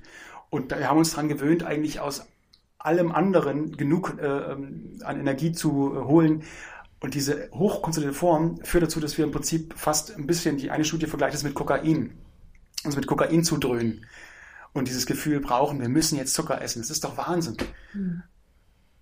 Übrigens, früher wurde ja den Lebensmittel Kokain beigemischt. Ne? Tatsächlich. Ne? Vor den Zucker. Ja, das hatten, hatten wir mal, hatte ich mal in dem einen Stück erzählt. Hm. Also es ist nicht, kommt nicht von ohne, ja, dass man das sagt halt irgendwie. Okay, aber was, äh, also was isst du an guten, also an schlechten Tagen? Was isst du da, wenn du sagst, ich ernähre mich schlecht? Und was isst du an, wenn du dich gut ernährst? Na, besagt es, äh, diese industriell gefertigten äh, Top-Marken, die man so kennt, ne? Nestle hauptsächlich wahrscheinlich. ähm, alles, was im Sortiment ist, aber eigentlich gibt es auch schon wieder ähm, Vorzüge, aber das hat ja jeder für sich. Aber süß auf jeden Fall. Ich bin eher der Süße, wie gesagt, äh, tatsächlich. Und Ich habe ihm früher immer noch Kuchen mitgebracht. den Kuchen kam noch die, die Kuchenplatte mit, das stimmt. Nee, aber jetzt, äh, wenn ich mich gesund ernähre, oder das, was ich in den letzten anderthalb Jahren versucht habe zu tun, war eigentlich ähm, sehr proteinlastig zu denken, weil das Problem ist, man, es gibt gar nicht mal so viele Möglichkeiten, tatsächlich den Fokus auf Protein zu legen im Alltag. Ähm, Hühnchen, äh, Pute, Brokkoli, ganz viel Gemüse, wenn es geht, ähm, ganz viel Ballaststoffe, weil Ballaststoffe sind eigentlich das zweitgrößte Problem, obwohl immer die deutsche Gesellschaft für Ernährung sagt, wir haben keinen wir haben keinen Mangel in irgendwas. Das berücksichtigt ja nicht, dass wir individuell ganz viele Mängel erzeugen durch einfach Apps, die wir installiert haben auf uns in unserem Körper und Anwendungen, wie wir unseren Kindern auch das Essen beibringen. Und Ballaststoffe werden völlig äh, vernachlässigt. Also man sagt, fünf, die, die meisten Männer, mehr als 80 Prozent der Männer äh, über 50 haben krasse Hämorrhoide, sprechen aber nicht darüber. Und krasse Hämorrhoide kann man nur kriegen, wenn man zu wenig Ballaststoffe isst. Und jetzt gebt den Männern mit den Hämorrhoiden mal den Tipp, was sie essen müssen, um genug Ballaststoffe Gibt zu haben. auch Frauen mit Hämorrhoiden. Ja, das wahrscheinlich auch. ja, das, das kannst du sehr gut beantworten, denn du verkaufst ja nun ähm, Brot und äh, eben vollwertiges Brot oder eben wahrscheinlich auch äh, kurzkettige Kohlenhydrate, Weißbrot. Und ich weiß nicht, was, ob jetzt, das müsstest du mal erklären, ob Kohlen, ähm, langkettige Kohlenhydrate bei sogenanntem Vollkornbrot, ob dieses Vollkornbrot, was so genannt wird, tatsächlich auch Vollkornbrot ist oder ob das eigentlich nur gefärbtes äh, Weißbrot ist. Na, das, äh, ja, das kommt halt immer drauf an, was du kaufst. Du musst halt ähm, wirklich nachfragen und wenn du ganz sicher sein willst, musst du bei dem Bäcker deines Vertrauens dir die Zutatenliste ausdrucken lassen. Also jeder Bäcker oder jeder Men, also es muss immer eine Allergenliste vorliegen. Das ist Pflicht. Und auf der Allergenliste ähm, sind meistens dann alle Zutaten und die Verhältnisse zueinander auch aufgeführt. Und wenn du halt ganz sicher gehen willst, was du isst, musst du dir halt aber, das. aber, ja, aber Kathi, wie oft habe ich schon Brote gesehen, da steht Vollkornbrot drauf und dann guckst du hinten, das ist Roggen-Weizenmischung, weißt du? So, also warum darf ich sowas überhaupt so nennen? Weil ich weil wahrscheinlich 10% Roggen, Vollkornmehl beigemischt ist. Ja, aber das will ich als Verbraucher nicht. Ich möchte, wenn ich an der Theke stehe und sage, ich möchte ein Vollkornbrot kaufen, genauso wenn ich Vollkornnudeln kaufe oder Vollkornreis, will ich, dass das da auch drinne ist. Weißt du? Also das finde ich, das, da geht ja schon das Problem los, ne? Dass Absolut. ich immer hinten drauf gucken muss. Und das habe ich, ich esse ja kein Brotgrund, also ich esse gar nicht bis gar kein Brot. Ähm, aber habe halt auch schon Brot gekauft und wenn ich dann hinten drauf gucke, steht da Roggen-Weizen-Gemisch, obwohl da vorne dick und fett Vollkorn draufsteht. Ne? Und- Na, dann denke ich mir, da wird doch der Verbraucher total verarscht. Ja. Ist erstmal schon mal, dass du verpacktes Brot kaufst, schon mal der Fehler. Ja, aber, das, aber trotzdem, ne, ich möchte das sozusagen gucken. Er hat ja den 50-jährigen Mann angesprochen, ne, der dann wahrscheinlich Probleme mit den Ballaststoffen hat. Und dem sagst du jetzt, ist Vollkorn. Mhm. Dann verlässt er sich doch drauf, was da drauf steht. Ich, na klar, kommt auch Brot von Harry, wissen wir ja jetzt. Und dass es auch viel gekauft wird, ne, weil es billig ist, sozusagen. Man müsste eigentlich künstlich Kleie hinzufügen. Viele Lebensmittel, die man so am Tag isst, Joghurt vielleicht oder sein Müsli, vielleicht eher dem gesünderen Müsli als dem Zuckermüsli. Und aber selbst beim Zuckermüsli kann man immer noch Kleie dazu machen, dann hat man diesen Ballaststoffeffekt auch drin. Oder einfach viel Gemüse. Gemüse ist voller Ballaststoffe und das ist genau das, was wir auch einfach brauchen. Wir brauchen viel mehr ähm, nicht zerkochtes Gemüse, sondern einfach auch gut gemachtes Gemüse. Ähm, und ich finde das total wichtig, dass du das auch ansprichst mit dem, mit dem Punkt, dass du, du denkst, du kaufst Vollkorn, kriegst aber bloß 10% Roggen. Ähm, oder, weil die, genau das nämlich war. Also meine näheren Verwandten, die auch dann, wo auch eine mit dem Kind ausgestattet ist, Ich bin, Kathi, du sagst jetzt, ich bin mit einem Kind aus. Ja, korrekt. ich werde das so übernehmen. Weil, also ich merke das also nicht nur bei, bei ihr, auch mit, bei anderen Erwachsenen, mit denen ich spreche, die glauben ganz oft, dass sie bewusst mit Ernährung, Ernährung umgehen. Wenn ich das dann aber sehe, was tatsächlich vor Ort passiert, dann ist das leider immer dann doch sehr gegenteilig, weil einfach dieses Bewusstsein nicht vorhanden ist. Was sind denn Makronährstoffe? In welchem Verhältnis müssen denn äh, Makronährstoffe ungefähr da sein, damit das äh, irgendwie auch einen guten Einfluss hat? Und das ist eine Sache, die ist eigentlich, die kann man super schnell googeln. Man weiß sofort, äh, welches Verhältnis muss man einhalten. Dann macht man das mal einen Monat lang, äh, bisschen konsequenter. Und dann hat man so eine Schule für sich selbst geschaffen, in der man das wirklich, wirklich bewusst macht, ohne da vielleicht sich selbst was äh, vorzumachen, was eben, also ich gehe mal jetzt vom einfachen Frühstück für das Kind aus. Wenn du ähm, dem Kind ein Frühstück in die, in die Brotdose reinmachst, was ist da drin? Ein Brötchen, ein Weißbrotbrötchen, weil die essen nur Weißbrot, ne? Kinder essen ja nur Weißbrot mit äh, Butter drauf, also Transfetten und Kirschmarmelade oder irgendwas, was reine Kohlenhydrate sind. Nur Zucker, hochkonzentriert. Und weil das ja noch nicht genug ist, kommt jetzt noch ein süßer Snack.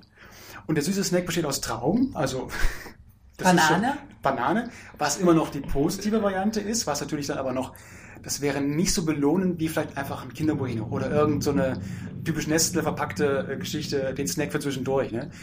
Äh, und dann gibt es aber immer noch das Schulessen, was da ebenfalls ähnlich in diese Sparte reinkracht. Oder Apfelmus und Apfelsaft sind ja auch so Sachen, ne? Genau, genau. Säfte auf jeden Fall als Getränk ja. und nicht irgendwie einfach nur Tee oder Wasser, sondern am besten noch was Süßes, weil die Kinder brauchen ja Zucker, ja. sonst überleben die nicht. Das ist das, was ich immer wieder erfahre von... Nee, ich glaube, bei Apfel denk, denken sich Eltern noch, da ist ja wenigstens noch was Gesundes. Ja, ja, genau. Oder? Und, und, aber anders würden die eh nach Hause wieder mitbringen und ja. äh, nicht gar nicht erst berühren. Ja. Ähm, und dann denken aber viele trotzdem, sie hätten jetzt ihrem Kind was Gutes getan. Das ist doch das, was Kinder brauchen, oder? Kurzkettige Kohlenhydrate, die ganze Zeit, überall. Kein einziges bisschen Eiweiß. Also in dem Weizen ist Eiweiß. Das Brötchen ist noch das Eiweißlassigste überhaupt in dem ganzen Ding, in dem ganzen Konstrukt. Aber da fehlen ja sämtliche Mikronährstoffe so, und alles, jetzt was helfen wichtig ist. aber mal Kathi, wenn die Dame dann mal in die Schule geht, die Kleine. Mhm. Was kommt in die Brotdose? Ja, im, im Idealfall tatsächlich eine Möhre zum Beispiel mit, äh, mit einem guten Joghurt, wo schon auch ein gewisses, äh, wo ein Fettverhältnis drin ist. Dann am besten Nüsse, Erdnüsse, Walnüsse. Ähm, es gibt eigentlich keine falschen Nüsse tatsächlich, weil da sind die meisten guten. Das heißt, es gibt keine guten und schlechten Fette. Gesättigte Fettsäuren und äh, äh, ungesättigte Fettsäuren sind beides Fettsäuren, die der Körper braucht. Das Verhältnis ist bloß missinterpretiert. Wir haben sehr viele gesättigte Fettsäuren und ganz wenig ungesättigte, einfach weil wir dieses, äh, weil wir ungesättigte Fettsäuren gar nicht mehr gewohnt sind, so oft zu essen. Also die mediterrane, die mediterrane Ernährungsweise mit viel Fisch zum Beispiel äh, wird ja dann immer empfohlen. Zu Recht, obwohl ja in Fisch selbst gar nicht diese Omega-3-Fettsäure drin ist. Also ist schon, aber nur nicht, indem die Algen, Algen fressen. Also wenn man Algen essen würde, würde man deutlich effektiver ähm, Omega-3 zu sich zunehmen. Ich würde dann also vom Fischkonsum so ein bisschen abraten aufgrund eher Umwelt- und klimatischer Probleme, die wir da ja. haben. Ähm, und lieber irgendwie auf die bessere oder Linsen, äh, Nüsse und so weiter Form um, ummünzen. Aber es gibt sehr, sehr, wenn man sich einmal mit so einem Thema beschäftigt und googelt, wird man sehr schnell fündig, wie man ein gutes Frühstück für ein Kind äh, zurecht. Man muss bloß das Kind schon irgendwie daran gewöhnt haben und nicht von heute auf morgen umstellen und sagen, jetzt isst du nur noch gesund. Ich glaube, das ist halt das größte Problem. Und ich sehe das so ein bisschen in meinem Umfeld. Also ich habe, aber einfach nur, weil es ja auch mein Problem ist, ähm, ich grundsätzlich ähm, gibt es nichts, was sie nicht darf. Aber was halt äh, in, bei uns nicht gekauft wird, sind Milchschnitte, äh, Fruchtzwerge, das halt nicht da. Das, das kriegt sie nicht. Wenn natürlich wir unterwegs sind und alle Kinder, dann kriegt sie so ein Mini-Stück, breche ich ihr was ab und dann äh, probiert sie das. Sie mag es in der Regel gar nicht so gerne. Wir bei uns, ich mache auch Joghurt aus Naturjoghurt und presse die, also stampfe die Himbeeren klein und mische den unter den Naturjoghurt. Und ich meine, gut, Nüsse und sowas in dem Alter halt noch nicht. Aber es gibt auch kein Weißbrot. Es gibt bei mir kein Toast zu Hause, weil ich es auch selber nicht esse. Wenn die Brot kriegt, kriegt die Mischbrot. Also die kriegt halt, muss ja aktuell noch weich sein aufgrund fehlender Zähne. Also zumindest nicht ganz Aber so viele mal, Zähne. Ich glaube, solange deine Tochter noch klein ist, kannst du das ja so machen. Ja. Aber es kommt ja der Punkt. Aber wenn ich sie jetzt schon daran gewöhne, wenn ich jetzt schon anfange, als Snack nachmittags ja. nicht äh, die Milchschnitte rauszuholen, Was sondern ge gedünstete Gemüsesticks, das, das isst sie die vielleicht später auch mehr. auch Vorbilder. Ne? Und Eltern haben, Eltern haben immer eine Vorbildfunktion. Ne? Kinder nehmen ja auch wahr, wenn ihre Eltern Alkohol trinken oder Zigaretten rauchen. Ne? Zum Beispiel war es für uns als Kinder immer klar, weil unsere Eltern so viel gequalmt haben. Wir machen das nicht. Mhm, so. wir auch, ja. Ne? Ich mach's trotzdem, aber aus anderen Gründen. So, ne? Meine Schwester raucht nicht und findet auch Rauchen ganz schlimm, sozusagen, ne? Also Kinder nehmen ja wahr. Und sobald deine Tochter wahrnimmt, dass du ein anderes Essverhalten hast, aus Gründen, wird das ja auch was mit ihr machen. Weißt du, darauf wollte ich ja hinaus. Das, ähm, und das ist ja auch das, was Chris vorhin so ein bisschen gesagt hat, ne? Gesunde Ernährung für Kinder kann ja auch nur kommen, wenn Erwachsene Vorbilder sind. Was ist denn, wenn die Väter und Mütter selber nur so Schnulli essen? So. Und das beobachte ich ja in meiner Umgebung. Also wir reden da sehr, sehr intensiv über das Thema auch zu Hause, weil die Kinder ja nun teilweise auch bei ihrem echten Papa leben und da eine ganz andere Ernährung, Ernährung erfahren. Ja, gucke. Und ähm, dann kommt oft die Frage auf, wer ist denn der süßeste von uns allen, äh, was so die Süßigkeiten, den Verbrauch äh, angeht bei den Kindern und so und den Nachtisch und die, die Vorlieben. Und dann wird immer ganz klar, also da nehme ich kein Blatt vom Mund. Da muss ich sagen, ich, ich bin von uns allen der süßeste. Ich esse den meisten Dreck. Das muss ich aber so sagen. Ähm, äh, da mache ich kein Hehl draus, aber ich sage eben auch dazu, das ist ein Problem. Das ist nichts, was man als in dem Alter als Siebenjährige äh, forcieren sollte. Das versteht die auch. Und dann sagt die auch, okay, ich, ich, ich hau dich trotzdem platt. Also wenn du mir ein Nutella-Glas hinstellst, äh, mach mal Wettessen, so nach dem Motto. Da hättest du schon Bock drauf. Aber das ist natürlich der spielerische Aspekt, den einfach ein siebenjähriges Kind hat. Aber sie versteht nach das und nach. Das heißt, die, die äh, sozusagen beim Papa gibt es auch gesunde Ernährung. Ja, das Ding ist halt, da wird das viel, viel weniger thematisiert. Okay. Das, das Interessante ist, dass ähm, bevor ich da war, war es wohl so, dass die Kinder sehr, sehr regelmäßig danach gefragt haben, kann ich, äh, äh, kann ich Schokolade essen? Kann ich eine Erdbeermilch trinken? Ähm, kann ich das, kann ich das, kann ich das? Und unterhalb des Tages, also als Snack zwischendurch. Und Snacks ist sowieso die größte Gefahr für uns alle. Also wer snackt, nimmt Nahrung nicht mehr als Nahrung wahr, sondern bloß noch als Erfüllung zwischendurch. Und das fließt nicht mehr in die Gesamtbilanz für uns rein, äh, so ins Bewusstsein nicht mehr rein. Ähm, so eine Tüte Gummibären ist halt einfach schnell verdrückt und die äh, wird dann nicht mehr bewertet am Ende des Tages. ähm, Wie die ist jetzt leer. Was ist denn da passiert? Und die Packungsgrößen sind jetzt auch nicht geringer geworden. Also vor 30 Jahren war eine äh, Gummibärentüte noch mit 50 Gramm befüllt, jetzt sind es 250 Gramm. Also das ist schon auch eine Größenordnung, die wir völlig unterschätzen. Oder eben, wie, wie gesagt, dieses Kuchenstück, das man zu Mittag isst. Warum kriegt denn ein vierjähriges Kind ein genauso großes Kuchenstück wie ein Erwachsener?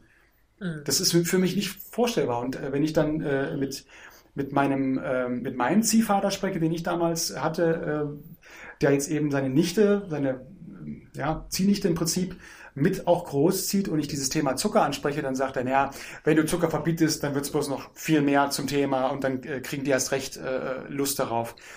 Und da habe ich ein lustiges Beispiel. Bei uns war ein Kind äh, zu Besuch, das Kind war auf jeden Fall übergewichtig und äh, zehn Jahre oder irgendwas.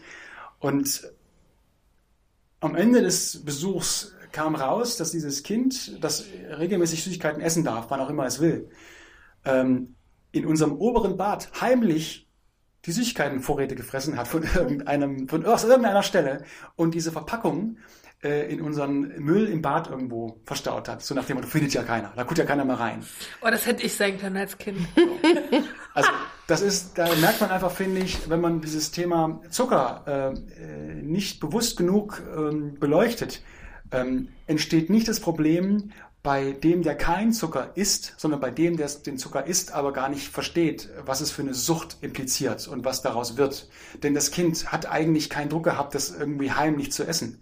Der hätte das auch vor den Kindern essen können, weil die. Mutter da eh so ein bisschen eher lapidar drauf ist.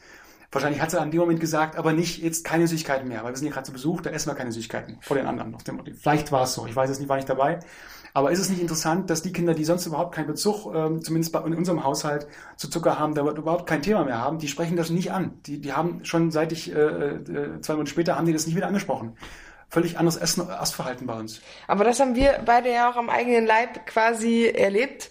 Ich während der Schwangerschaft mit meiner Schwangerschaftsdiabetes, wo ich ähm, auf Zucker gänzlich verzichtet habe, so gut es ging, und ähm, entweder mit anderen äh, Ersatzstoffen substituiert habe oder halt einfach wirklich Zucker, also mit weniger Süße gelebt habe. Und Antja, das äh, zieht das ja schon sehr lange durch. Ich habe es leider nicht durchgehalten nach der Schwangerschaft, muss ich mal ganz ehrlich sagen. Aber ich hatte ja jetzt meinen ersten Rückfall. Ne? Ich hatte meinen ersten Zuckerrückfall jetzt durch den Krieg und durch diese ganze Situation so. Und das finde ich, also rein als Studienobjekt finde ich das ganz spannend, was dann passiert. So, ne? Mhm. Also erstmal ist man super schnell wieder drinne. Ich, es man fühlt sich wie ein trockener Alkoholiker. Ja. Voll. Es ist so crazy. Und aber ich bin, wa- was mich am meisten jetzt überrascht hat, weil, weil ich das wirklich schon wieder vergessen hatte, jetzt, also jetzt bin ich wieder dr- drinne und was für Kopfschmerzen man hat. Alter Falter.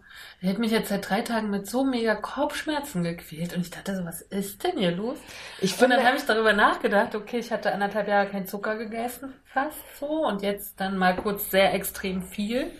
Und jetzt hatte ich wieder diesen Entzug. ich, ich finde halt, ich finde halt äh, so krass, wie, ähm, wie sehr der Körper danach verlangt, wenn man erstmal wieder drin ist in dem Game. Und das also, geht ganz schnell, wie, finde ich. ja, und Ja. wie, wie, wie wenig man das kontrollieren kann. Also man, ich habe ja gedacht, so nach der, äh, nach der Schwangerschaft, okay, jetzt erstmal keine, jetzt ist es ja erstmal keine direkte Gefahr mehr fürs Kind.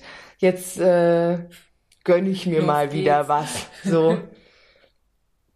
Ich wollte das nicht zur Dauerlösung wieder machen. Und äh, da, ich habe irgendwie, keine Ahnung, zwei, drei Tage irgendwie Sachen mit Zucker gegessen, nicht mal Süßigkeiten, nur Sachen, in denen Industriezucker verarbeitet war. Und ich habe es nicht geschafft, da wieder rauszukommen. Bis heute nicht. Also ich meine, es ist deutlich weniger als davor, aber trotzdem ist es so, es ist so krass, wie der Körper nach diesem Suchtstoff verlangt, wenn man da einmal drin ist. So heftig. Und ja, das ist, glaube ich, auch wirklich gefährlich. Das ist das Gefährlichste. Aber wenn du, genauso ist es ja umgekehrt, wenn du das einmal durchbrochen hast, wenn du dich dann irgendwie mal die, diesen einen Monat wirklich hardcore diszipliniert hast und gesagt hast, es gibt das nicht mehr, ist es auch wie weg aus dem Kopf. Na, aber, Nach einer gewissen Zeit auf jeden Fall. Ja. na, ich schaffe es ja zum Beispiel nur mit Tricks, sage ich mal. Ne? Also ich benutze ja Austauschstoffe sozusagen. Mhm. Ne? Aber sozusagen die, die mir nicht schaden. Ne? Und ähm, ich, ich glaube ja weiterhin, dass wir in unserer Gesellschaft, so wie wir miteinander leben, dass wir es nicht ohne Tricks können. Weil wir haben die ständige Verfügbarkeit. Weil ich hatte, ich hatte mir vorgenommen, ich wollte ein künstlerisches Projekt machen, was mit Hunger zu tun hat. So, und ähm, auch aus Gründen des Krieges und, und so weiter, weil Hunger ist jetzt ein großes Thema im Krieg, so, und bei Flucht und sowieso. Und ich kann, kann das nicht machen, weil ich ständig zur Verfügung habe, das Essen. Weißt du? So. Und das finde ich total krass. Na klar kann so ein Nawalny, der im Gefängnis sitzt, der kann hungern. Ne, weil der gar keine Zufuhr von Nahrung hat. Wir können, mir, mir fällt ja schon Fasten mittlerweile schwer. So, ne? Weil du gehst ja, hast ja vorhin gesagt, ne? Du kommst hier hoch, wir haben Imbiss im, ich habe einen Imbiss im Haus. Und es riecht sehr lecker. Zumindest für Fastfood-Junkies ist es sehr an, antörend. äh, Ja, so, ich, genau, es geht schon los. Ich habe einen Imbiss im Haus. Ich habe den Supermarkt vor der Haustür und noch einen Imbiss gegenüber. Gegenüber. Und eigentlich überall, wo ich Und bin, die Straße ist runter Essen. auch noch. Ja, ne? Und, und ständig irgendwie auf allen Wegen, die man macht. Ne? Ich weiß noch, als ich das erste Mal gefastet habe hab und ich fahre viel Zug am Bahnhof, das ist ja zum Kotzen. Ja, Überall riecht es, riecht es, riecht es. Ne? Also wir haben ja eine ständige Verfügbarkeit. Und man kann es den Menschen noch gar nicht übel nehmen, da ständig wieder hinzuverfallen. Es ist gewollt. Ja, na, na klar. Ja. Aber ich, ich, äh, das ABC des Abnehmens oder des, der Willensstärke ist ja in dem Fall für mich äh, immer eine große Hilfe gewesen. Erstmal halt den Kühlschrank clean.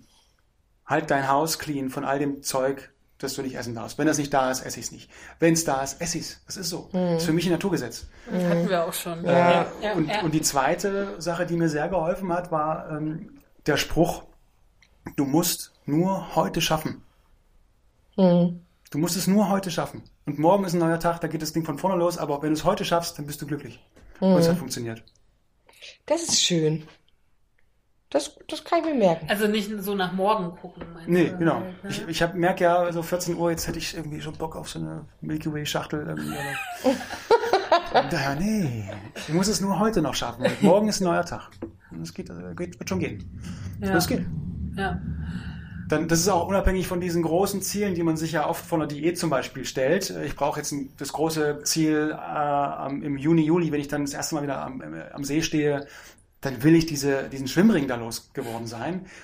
Diese großen Ziele, die sind häufig einfach nicht einhaltbar, weil uns die Motivation zwischendurch immer wieder abhanden kommt. Ne? Wir haben ja einfach nicht jeden Tag Bock darauf, uns vorzustellen, wie wir da äh, am See stehen und wirklich gut, gut im, also, ne? es ist gut im Futterbeamer. ja, ich muss nur heute schaffen. Dann habe ich Ich glaube halt auch, dass es wichtig ist für uns als Gesellschaft von diesen Diät Sachen wegzukommen. Ne? Total, ne? Oder ja. überhaupt vom Diätdenken. Also ich habe nie eine Diät gemacht, hatte ja ganz viele irgendwie, aber ähm, für mich hat Diät nie eine Rolle gespielt irgendwie. Ähm, aber es kommt natürlich der Moment, wo das Gewicht irgendwann mal spätestens wenn man älter wird, halt mhm. irgendwie ne, Probleme macht. Mhm. So, ne? Und ich finde, dann kann es halt nur um eine Umstellung gehen. Und eine Umstellung ist halt immer mit Zeit verbunden mhm. und mit Dauer. Und das ist natürlich auch zermürbend, ne? Wenn du irgendwie mitkriegst, okay, so eine OP oder so, oder bestimmte Form von Ernährung, ne, dann hast du einen Monat 20 Kilo, ne? Und so brauchst du halt ein Jahr für 20 Kilo irgendwie, ne? Und sozusagen, dass wir ein bisschen mehr in den Dauerlauf gehen als in die Sprint, Sprint so. Aber unsere Gesellschaft ist so auf Sprint ausgerichtet mhm. halt, ne? Alles muss super schnell gehen. So. Mhm. Und dann merke ich ja schon selber auch, dass das einen so frustriert halt, ne? Wenn wir halt mal einfach mal ein bisschen länger brauchen. Also Diät ist auf jeden Fall ein Konstrukt, das völlig veraltet ist und das, wär, das gehört abgeschafft. Mhm, Wer so denkt, äh, fängt auf jeden Fall danach wieder an normal, normal zu essen. Normal ist in dem Fall ja, Falsch. wie wenn wir nach Corona wieder normal weitermachen, heißt es, wir machen normal den Planeten weiterhin völlig kaputt. Also es kann doch nicht normal weitergehen. Normal ist das größte Problem, das wir haben. Ja. Oh, das ist schön. Du möchtest bitte die Sendung Ja, ich, ich möchte das auch. du möchtest das Ich möchte das auch. Ihr redet mal weiter, schreib's mal kurz an.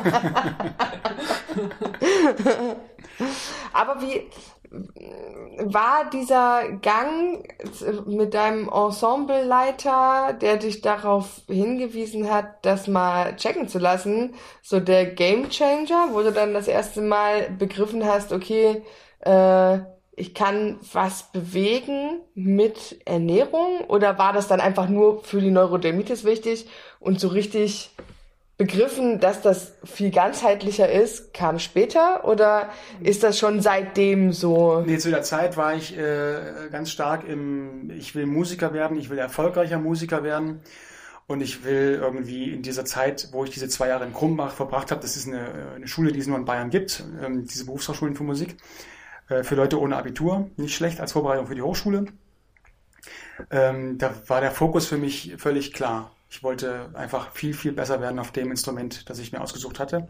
Und mein Ensembleleiter ist einfach so ein Typ, ähm, der sehr ganzheitlich an alles gegangen ist. Der äh, hatte selber, selber Rheuma und damit schon sehr, sehr früh, also viel zu früh für sein Alter eigentlich. Und hat darauf äh, einfach gepocht, dass wir immer ganzheitlich denken müssen und ähm, ähm, dass der das dann so entlarvt hat, was irgendwie gefühlt 20 äh, Spezialisten, Ärzte vorher nicht geschafft haben, dass ich einfach mal zum Internisten gehe und mich untersuchen lasse.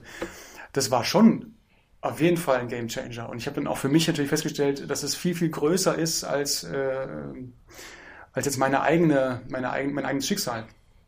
Von daher hat das viel gemacht, aber mein Thema lag schon mehr auf der Musik. Deswegen habe ich dann nur insofern weiter verfolgt. Ich war, das war wieder schwarz-weiß, ne? Ich habe dann angefangen, wirklich gar kein Zucker mehr zu essen und war dann auch äh, für alle Besuche, äh, war ein schwieriger Besuch äh, für, für die meisten Leute. Wenn ich dann irgendwo da war, äh, was kann er denn überhaupt essen? Ja, das auch nicht. Ach, ein Brot auch nicht, weil, ach so, äh, diese, die Wurst, die wir haben, auch nicht. Das ist auch zu, ja, alles klar. ja, gut, dann ist wie hast du das, Wie hast du das, wie hast du das gelöst? Hast du, also, Hast du grundsätzlich Besuche nicht mehr gern gemacht oder hast du dich dann um dein Essen selber gekümmert? Ich bin ja zum Glück ein recht unkommunikativer Mensch. Äh, ich und, weiß. und, also ich, ich, ja, also tatsächlich, äh, auch wenn ich Musiker bin und vielleicht die Bühne, man würde sagen, man, als Musiker braucht man die Bühne. Das ist aber, glaube ich, gar nicht so der Fall. Äh, es gibt Menschen, die das, glaube ich, sehr brauchen, diese, äh, diese Bestätigung und diese, diese Bühnenerfahrung immer regelmäßig. Für mich war Musik mehr ein, ähm, ein Hilfskonstrukt und hat äh, mich gelehrt, dass ich tatsächlich mehr kann, als ich damals dachte. Das war meine Rettung. Ansonsten wäre ich wahrscheinlich äh, AfD-Wähler geworden und hätte ein Problem heute mit dem ganzen Problem, mit dem ganzen Problem, die wir eh schon haben, mit mir selbst noch ein viel größeres. Ähm, was war die Frage? Warte, ich muss auch gerade überlegen. Antje, Du hast zugehört. Hm, ich weiß es auch nicht mehr. Ach, egal. Wir sind abgeschwiffen. Wir sind abgeschliffen. Das ist leider, äh, kommt häufig vor bei mir. Ach doch, Ach so, ich weiß, was ich äh, gefragt habe, wie du das gelöst hast mit dem Essen Ja, beim stimmt. Besuchen. Ähm, ich Manchmal kommt's wieder. ich habe tatsächlich versucht, also nicht versucht, aber ich äh, war nie jemand, der viel bei anderen Menschen war. Ich habe nie die Gesellschaft groß gesucht. Von daher war das nicht das Mega-Problem. Die paar Male, wo ich es dann erlebt hatte, Aber äh, würdest du praktisch, wenn du dir jetzt Dinge, du hast einen bestimmten Lebensstil und Essstil und verbietest dir selber Sachen, würdest du dann in deiner Konsequenz auch immer sagen, okay, wenn ich zu Besuch bin oder auf Reisen, ich halte das immer durch? Weil das ist sozusagen meine rote Linie. Das ist, für mich mache ich das alles, aber ich würde nie, wenn ich zu Besuch bin, Menschen, also Essen von Menschen ablehnen, auch auf meinen Reisen nicht. Äh, Früher war ich radikal, da habe ich das gemacht. Mittlerweile, also gerade vor anderthalb Jahren, ähm, habe ich das ja sehr konsequent gemacht für über ein Jahr äh, fast. Und dann bin ich äh, wieder auf äh, Geschäftsreise, auf Musikerreise gegangen. Und äh, da gab es dann dementsprechend Buffet. Und das habe ich dann nicht mehr durchgezogen. Da war es dann vorbei. Da habe ich gemerkt, also äh, wenn, wenn solche Sachen auf dem Tisch liegen, die ich jetzt auch wirklich schon lange nicht mehr gegessen habe, dann muss ich da jetzt zugreifen und die Reise mache ich auch bloß einmal. Und dann ist es eingebrochen. Weil wieder. man kann ja, man kann ja zum Beispiel auf Zucker weiterhin verzichten, ne? Man kann ja dann auch aufs, ähm, auf den Nachtisch verzichten oder so. Aber ich finde es total schwierig. Zum Beispiel, ich esse kein Fleisch und Fisch mag ich grundsätzlich sowieso nicht. Aber ich war mal in- der Türkei und die haben so viel Fisch gehabt, dass ich es nicht übers Herz gebracht habe. Kein, und ich habe wirklich Fisch verabscheut, weißt du, so Mhm. richtig. Ich mochte das auch nicht. Und ich habe das dann aber alles gegessen. Weil ich mir gedachte, die haben sich so viel Mühe gegeben und die wollten mir was Gutes Aber hat es dir geschmeckt?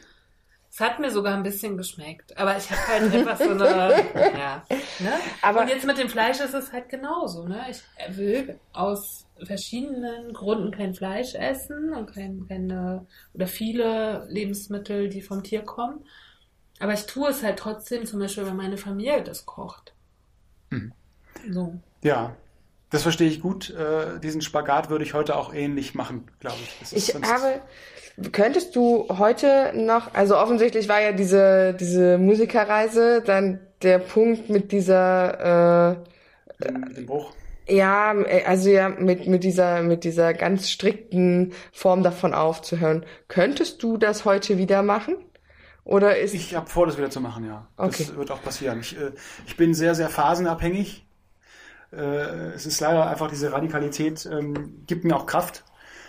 Ähm, die bestärkt mich auch darin, dass ich tatsächlich eine Konsequenz, wenn ich eine Konsequenz verfolge oder die durchhalte, dass ich äh, äh, noch ich bin irgendwie. Von daher ist das auf jeden Fall angedacht und es wird passieren. Bin ich mir ziemlich sicher. Und was wird sich dann verändern? Na, ich werde von diesem inkonsequenten Essverhalten wieder in ein sehr striktes um, umwandeln. Das werde ich umwandeln. Also dann von heute auf morgen oder? Ja, ja, ja. ja. Hm. ich werde wahrscheinlich wieder ein Monitoring machen im Sinne von MyFitnessPal anmachen und das, was ich esse, wirklich tracken, um auch einfach diese Makro-Nährstoffverhältnisse besser im Blick zu haben. Und ähm, Musst du das alles eingeben? Oder kann man das scannen? Oder? Wenn man so, ein, wenn man so einen gewissen Fitnessansatz verfolgt und die Ernährung da- danach anpasst, äh, reduzieren sich viele Lebensmittel eh auf eine gewisse äh, äh, Grundmenge und die äh, sind dann ja in dem Programm meistens schon als Vorschlag enthalten. Es geht also, also relativ zügig. Man kann sogar äh, ganze Mahlzeiten abspeichern und sagen, das habe ich heute wieder gegessen und so ist es dann ruckzuck. Das nimmt nicht viel äh, Platz ein. Irgendwie. Okay, und wir hatten ja neulich diese Genusssendung. Wie ist es dann mit dem Genuss? Ähm, ich bin in dieser Zeit auf äh, Nachtischvarianten gekommen, die ich vorher nie entdeckt hätte, die mir mega, mega gut schmecken. Beispielsweise äh, Puddingpulver, also Pudding ähm, mit ähm, entweder 0,01 Fettmilch oder äh, Hafermilch oder was auch immer man gerade, äh, oder Kokosmilch, ähm, mit Proteinpulver. Ähm, und das dann vermengt mit Magerquark oder äh, in der Mitte Magerquark und Apfelmus. Und das, diese drei Komponenten, klingt erstmal ungewöhnlich, aber das ist ein, ein, ein, ein Gaumschmaus, dass man wirklich äh, das am liebsten jeden Tag essen würde. Und es ist zusätzlich auch noch äh, tatsächlich gesund. Von den wie sehr empfindest du das dann als Verzicht? Also, weil du ja sagst, eigentlich ist das schon, also du bist ein Süßer und offensichtlich ist das ja auch immer mal wieder, hat immer immer wieder Rückfallpotenzial. Ja. Ist es dann, ist es, empfindest du, wenn du dann so umstellst auf diese konsequente ohne Zuckerernährung, hast du dann regelmäßig das Gefühl zu verzichten oder bist du dann sagst du so, eigentlich, eigentlich ist das, bin ich völlig fein damit? Das liegt, äh, hängt davon ab, äh, wie sich meine Freundin ernährt. Wenn die zum Beispiel, weil sie fies ist, äh, mir irgendwie eine Maßpackung, Maßpackung mitbringt oder irgendwelches Eis mitbringt und ich weiß, es ist im Haus, dann könnte ich sie dafür echt manchmal umbringen. Ich kenne das. Weil sie selber wird es nicht essen. Sie ist konsequent genug. Sie ist wirklich straight genug zu sagen, nee, das interessiert mich jetzt nicht. Ich esse jetzt trotzdem irgendwie mein Vollkornbrot mit dem äh, Harzer Käse und ihr, ihrem Salatblatt drauf und vielleicht noch ein bisschen Senf unten drunter, das reicht ihr dann. Und ich denke, nee, ich kann das nicht machen. Das, das muss jetzt verbraucht werden. Mhm. Das wird doch schlecht.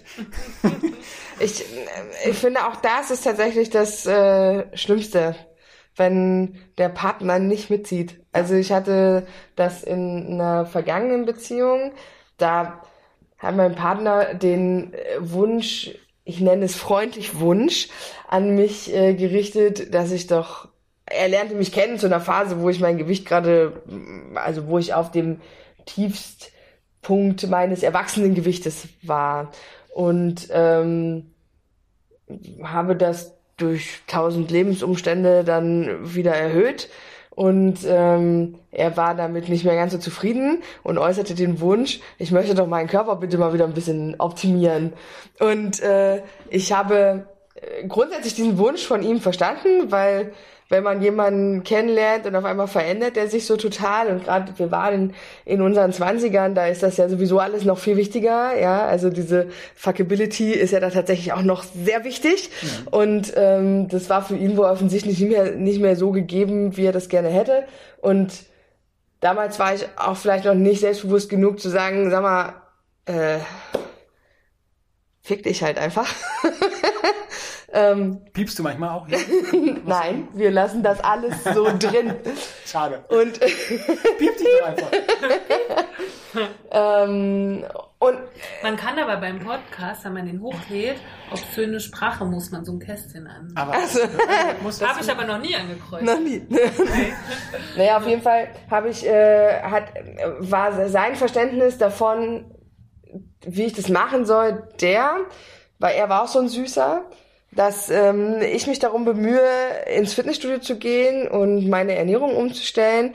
Und ich äußerte dann den Wunsch, weil ich wusste, anders funktioniert es nicht, dass er da mitmacht. Also einfach, dass wir das als Team durchziehen. Mhm. Also nicht mal unbedingt den Sport, den hätte ich wahrscheinlich noch alleine irgendwie erledigt, aber zumindest die Ernährung, weil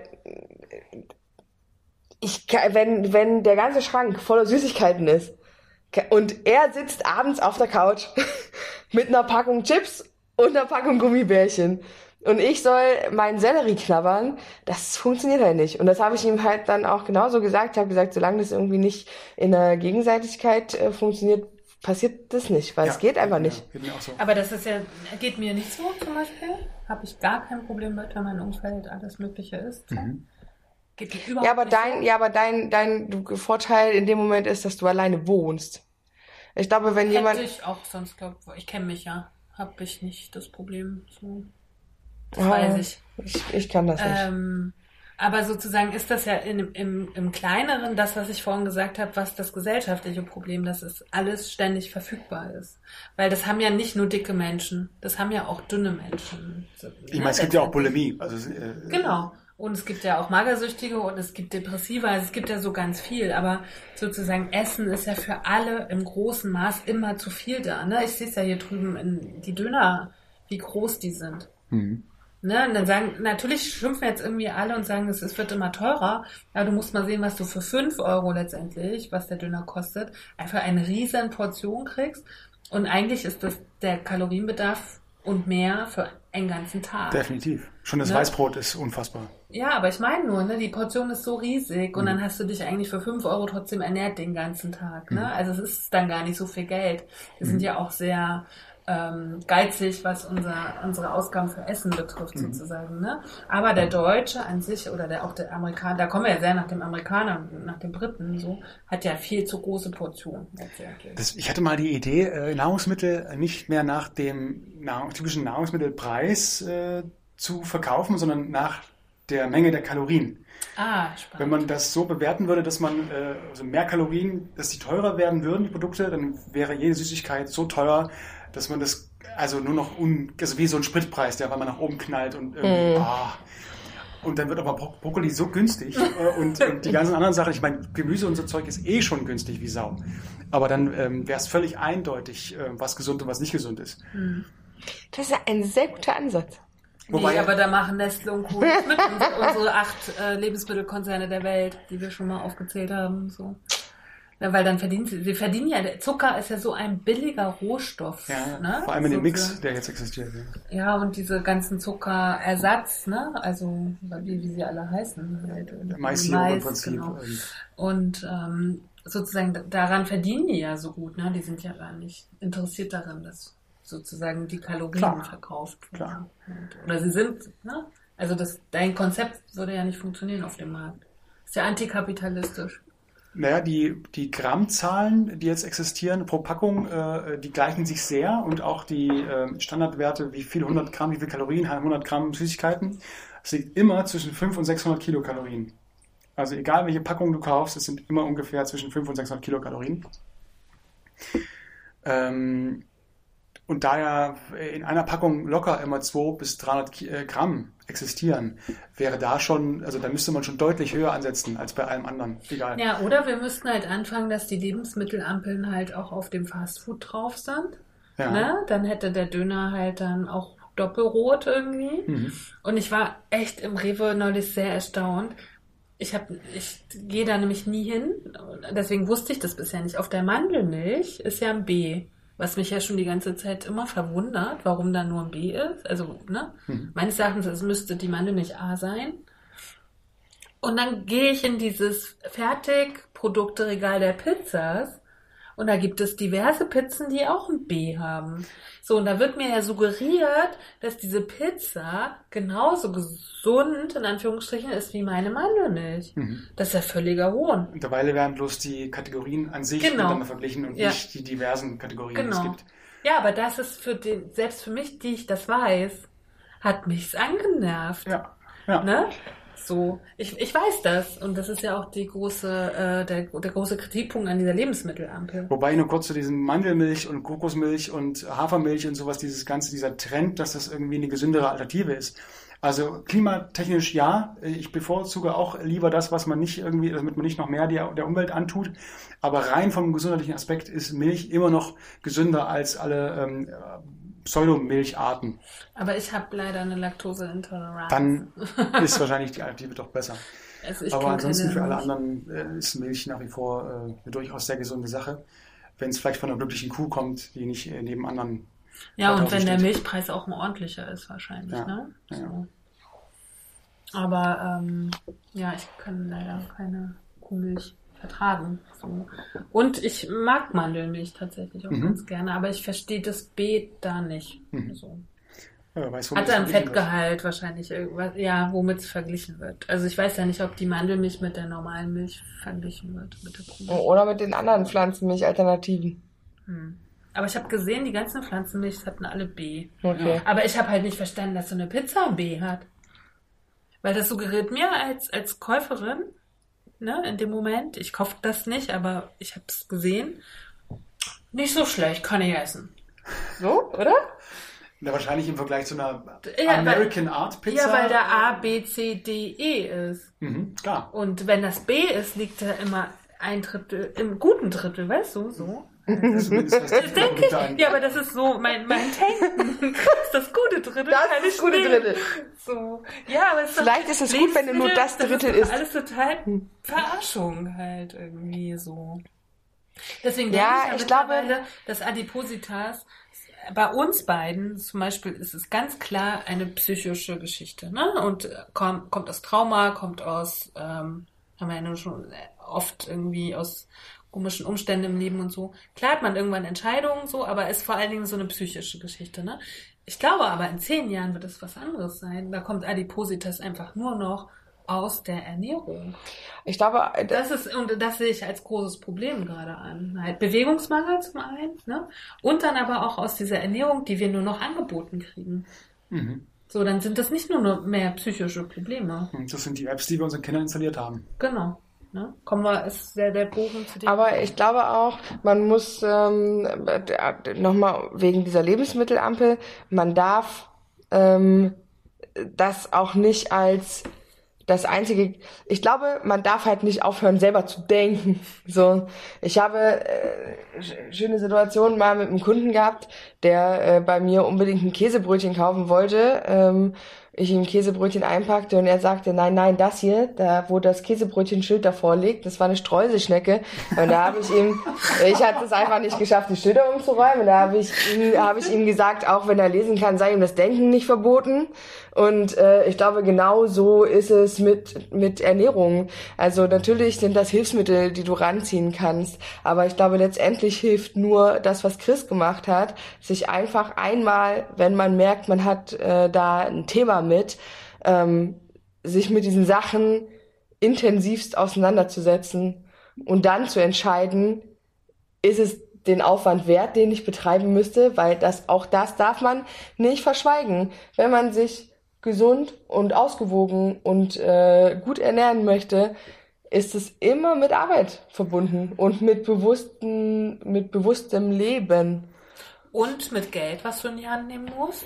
Nicht unbedingt. Ich würde sogar so weit gehen zu sagen, äh, ich würde es verpflichtend machen, sobald du ähm, Teil einer Elternschaft bist, dich mit diesem Thema so intensiv zu beschäftigen. Den Essensführerschein sozusagen. Äh, ja, es ist, es ist ja schon, also Generationen vor mir haben ja schon vom Erziehungsführerschein irgendwie mal geredet, dass man Kinder nur kriegen darf, wenn man einen Erziehungsführerschein hätte, wenn es das gäbe, wenn das irgendwie durchsetzbar wäre. Wäre eigentlich eine vielleicht interessante Idee. Aber zumindest, äh, ich finde, es gehört eine Pflicht äh, zu jedem, der ein Kind, der, der Verantwortung für ein Kind hat, dass man das tut.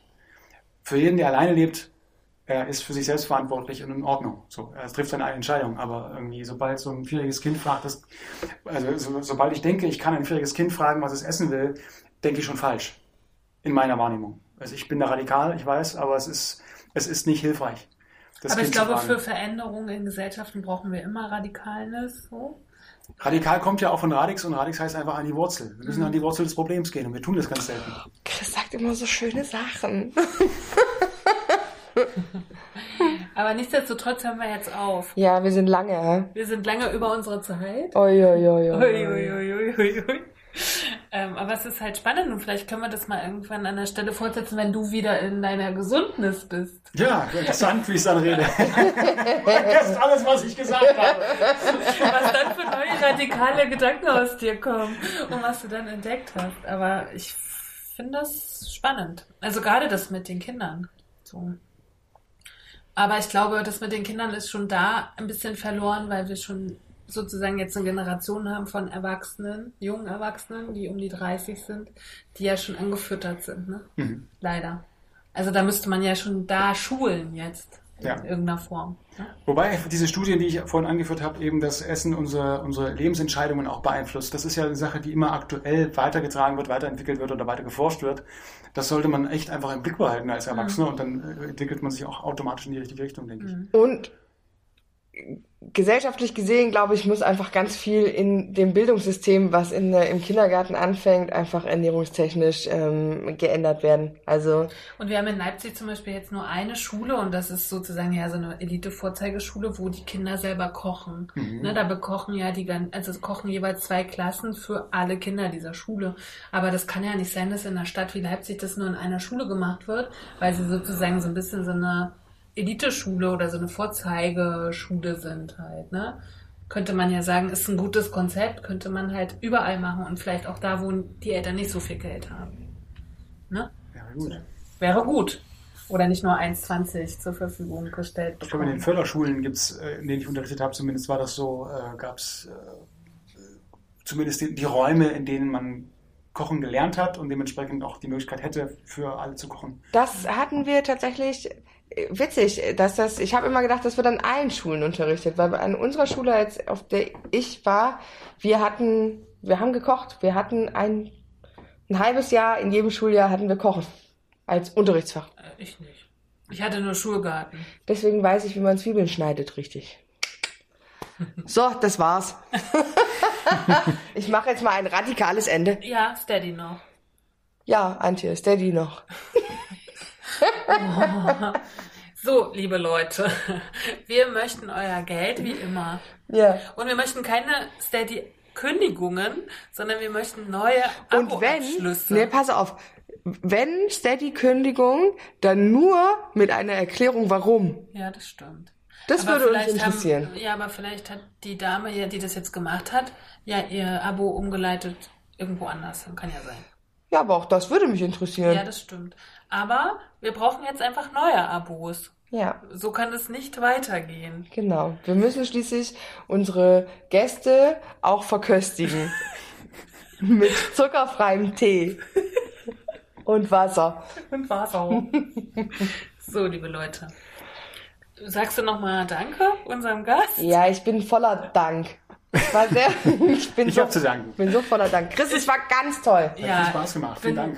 Und auch, dass wir uns nach so langer Zeit des Nicht-Musizierens, weil wegen Corona und so, Noch jetzt kennen. auch, ja, noch kennen und Noch erkannt wieder erkannt haben und auch mal wieder Trotz gesehen. der Hasen, auch, die du die ganze Zeit anhattest. ja, wirklich. Kathi Ja. ist übrigens das Schwein, ich bin die Hase. Ah, Stimmt. Ich bin, ich bin das Schwein, das stimmt. das darf man auch nicht aus dem Kontext schneiden. Also Chris, vielen, Ja, vielen, vielen Dank. Dank. Wir würden uns freuen, wenn du uns auch nochmal wieder beehrst. sehr gerne. Ich freue mich drauf. Cool. Und dann am besten in der Phase, die beschrieben wurde. Ja, genau.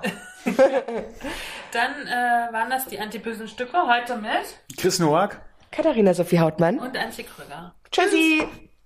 Cause not eating cake's not gonna help. What helps us is a riot. Cause honey, did you ever notice the dying diet? Not eating cake's not gonna help. What helps us is a riot. Cause honey, did you ever notice the dying diet?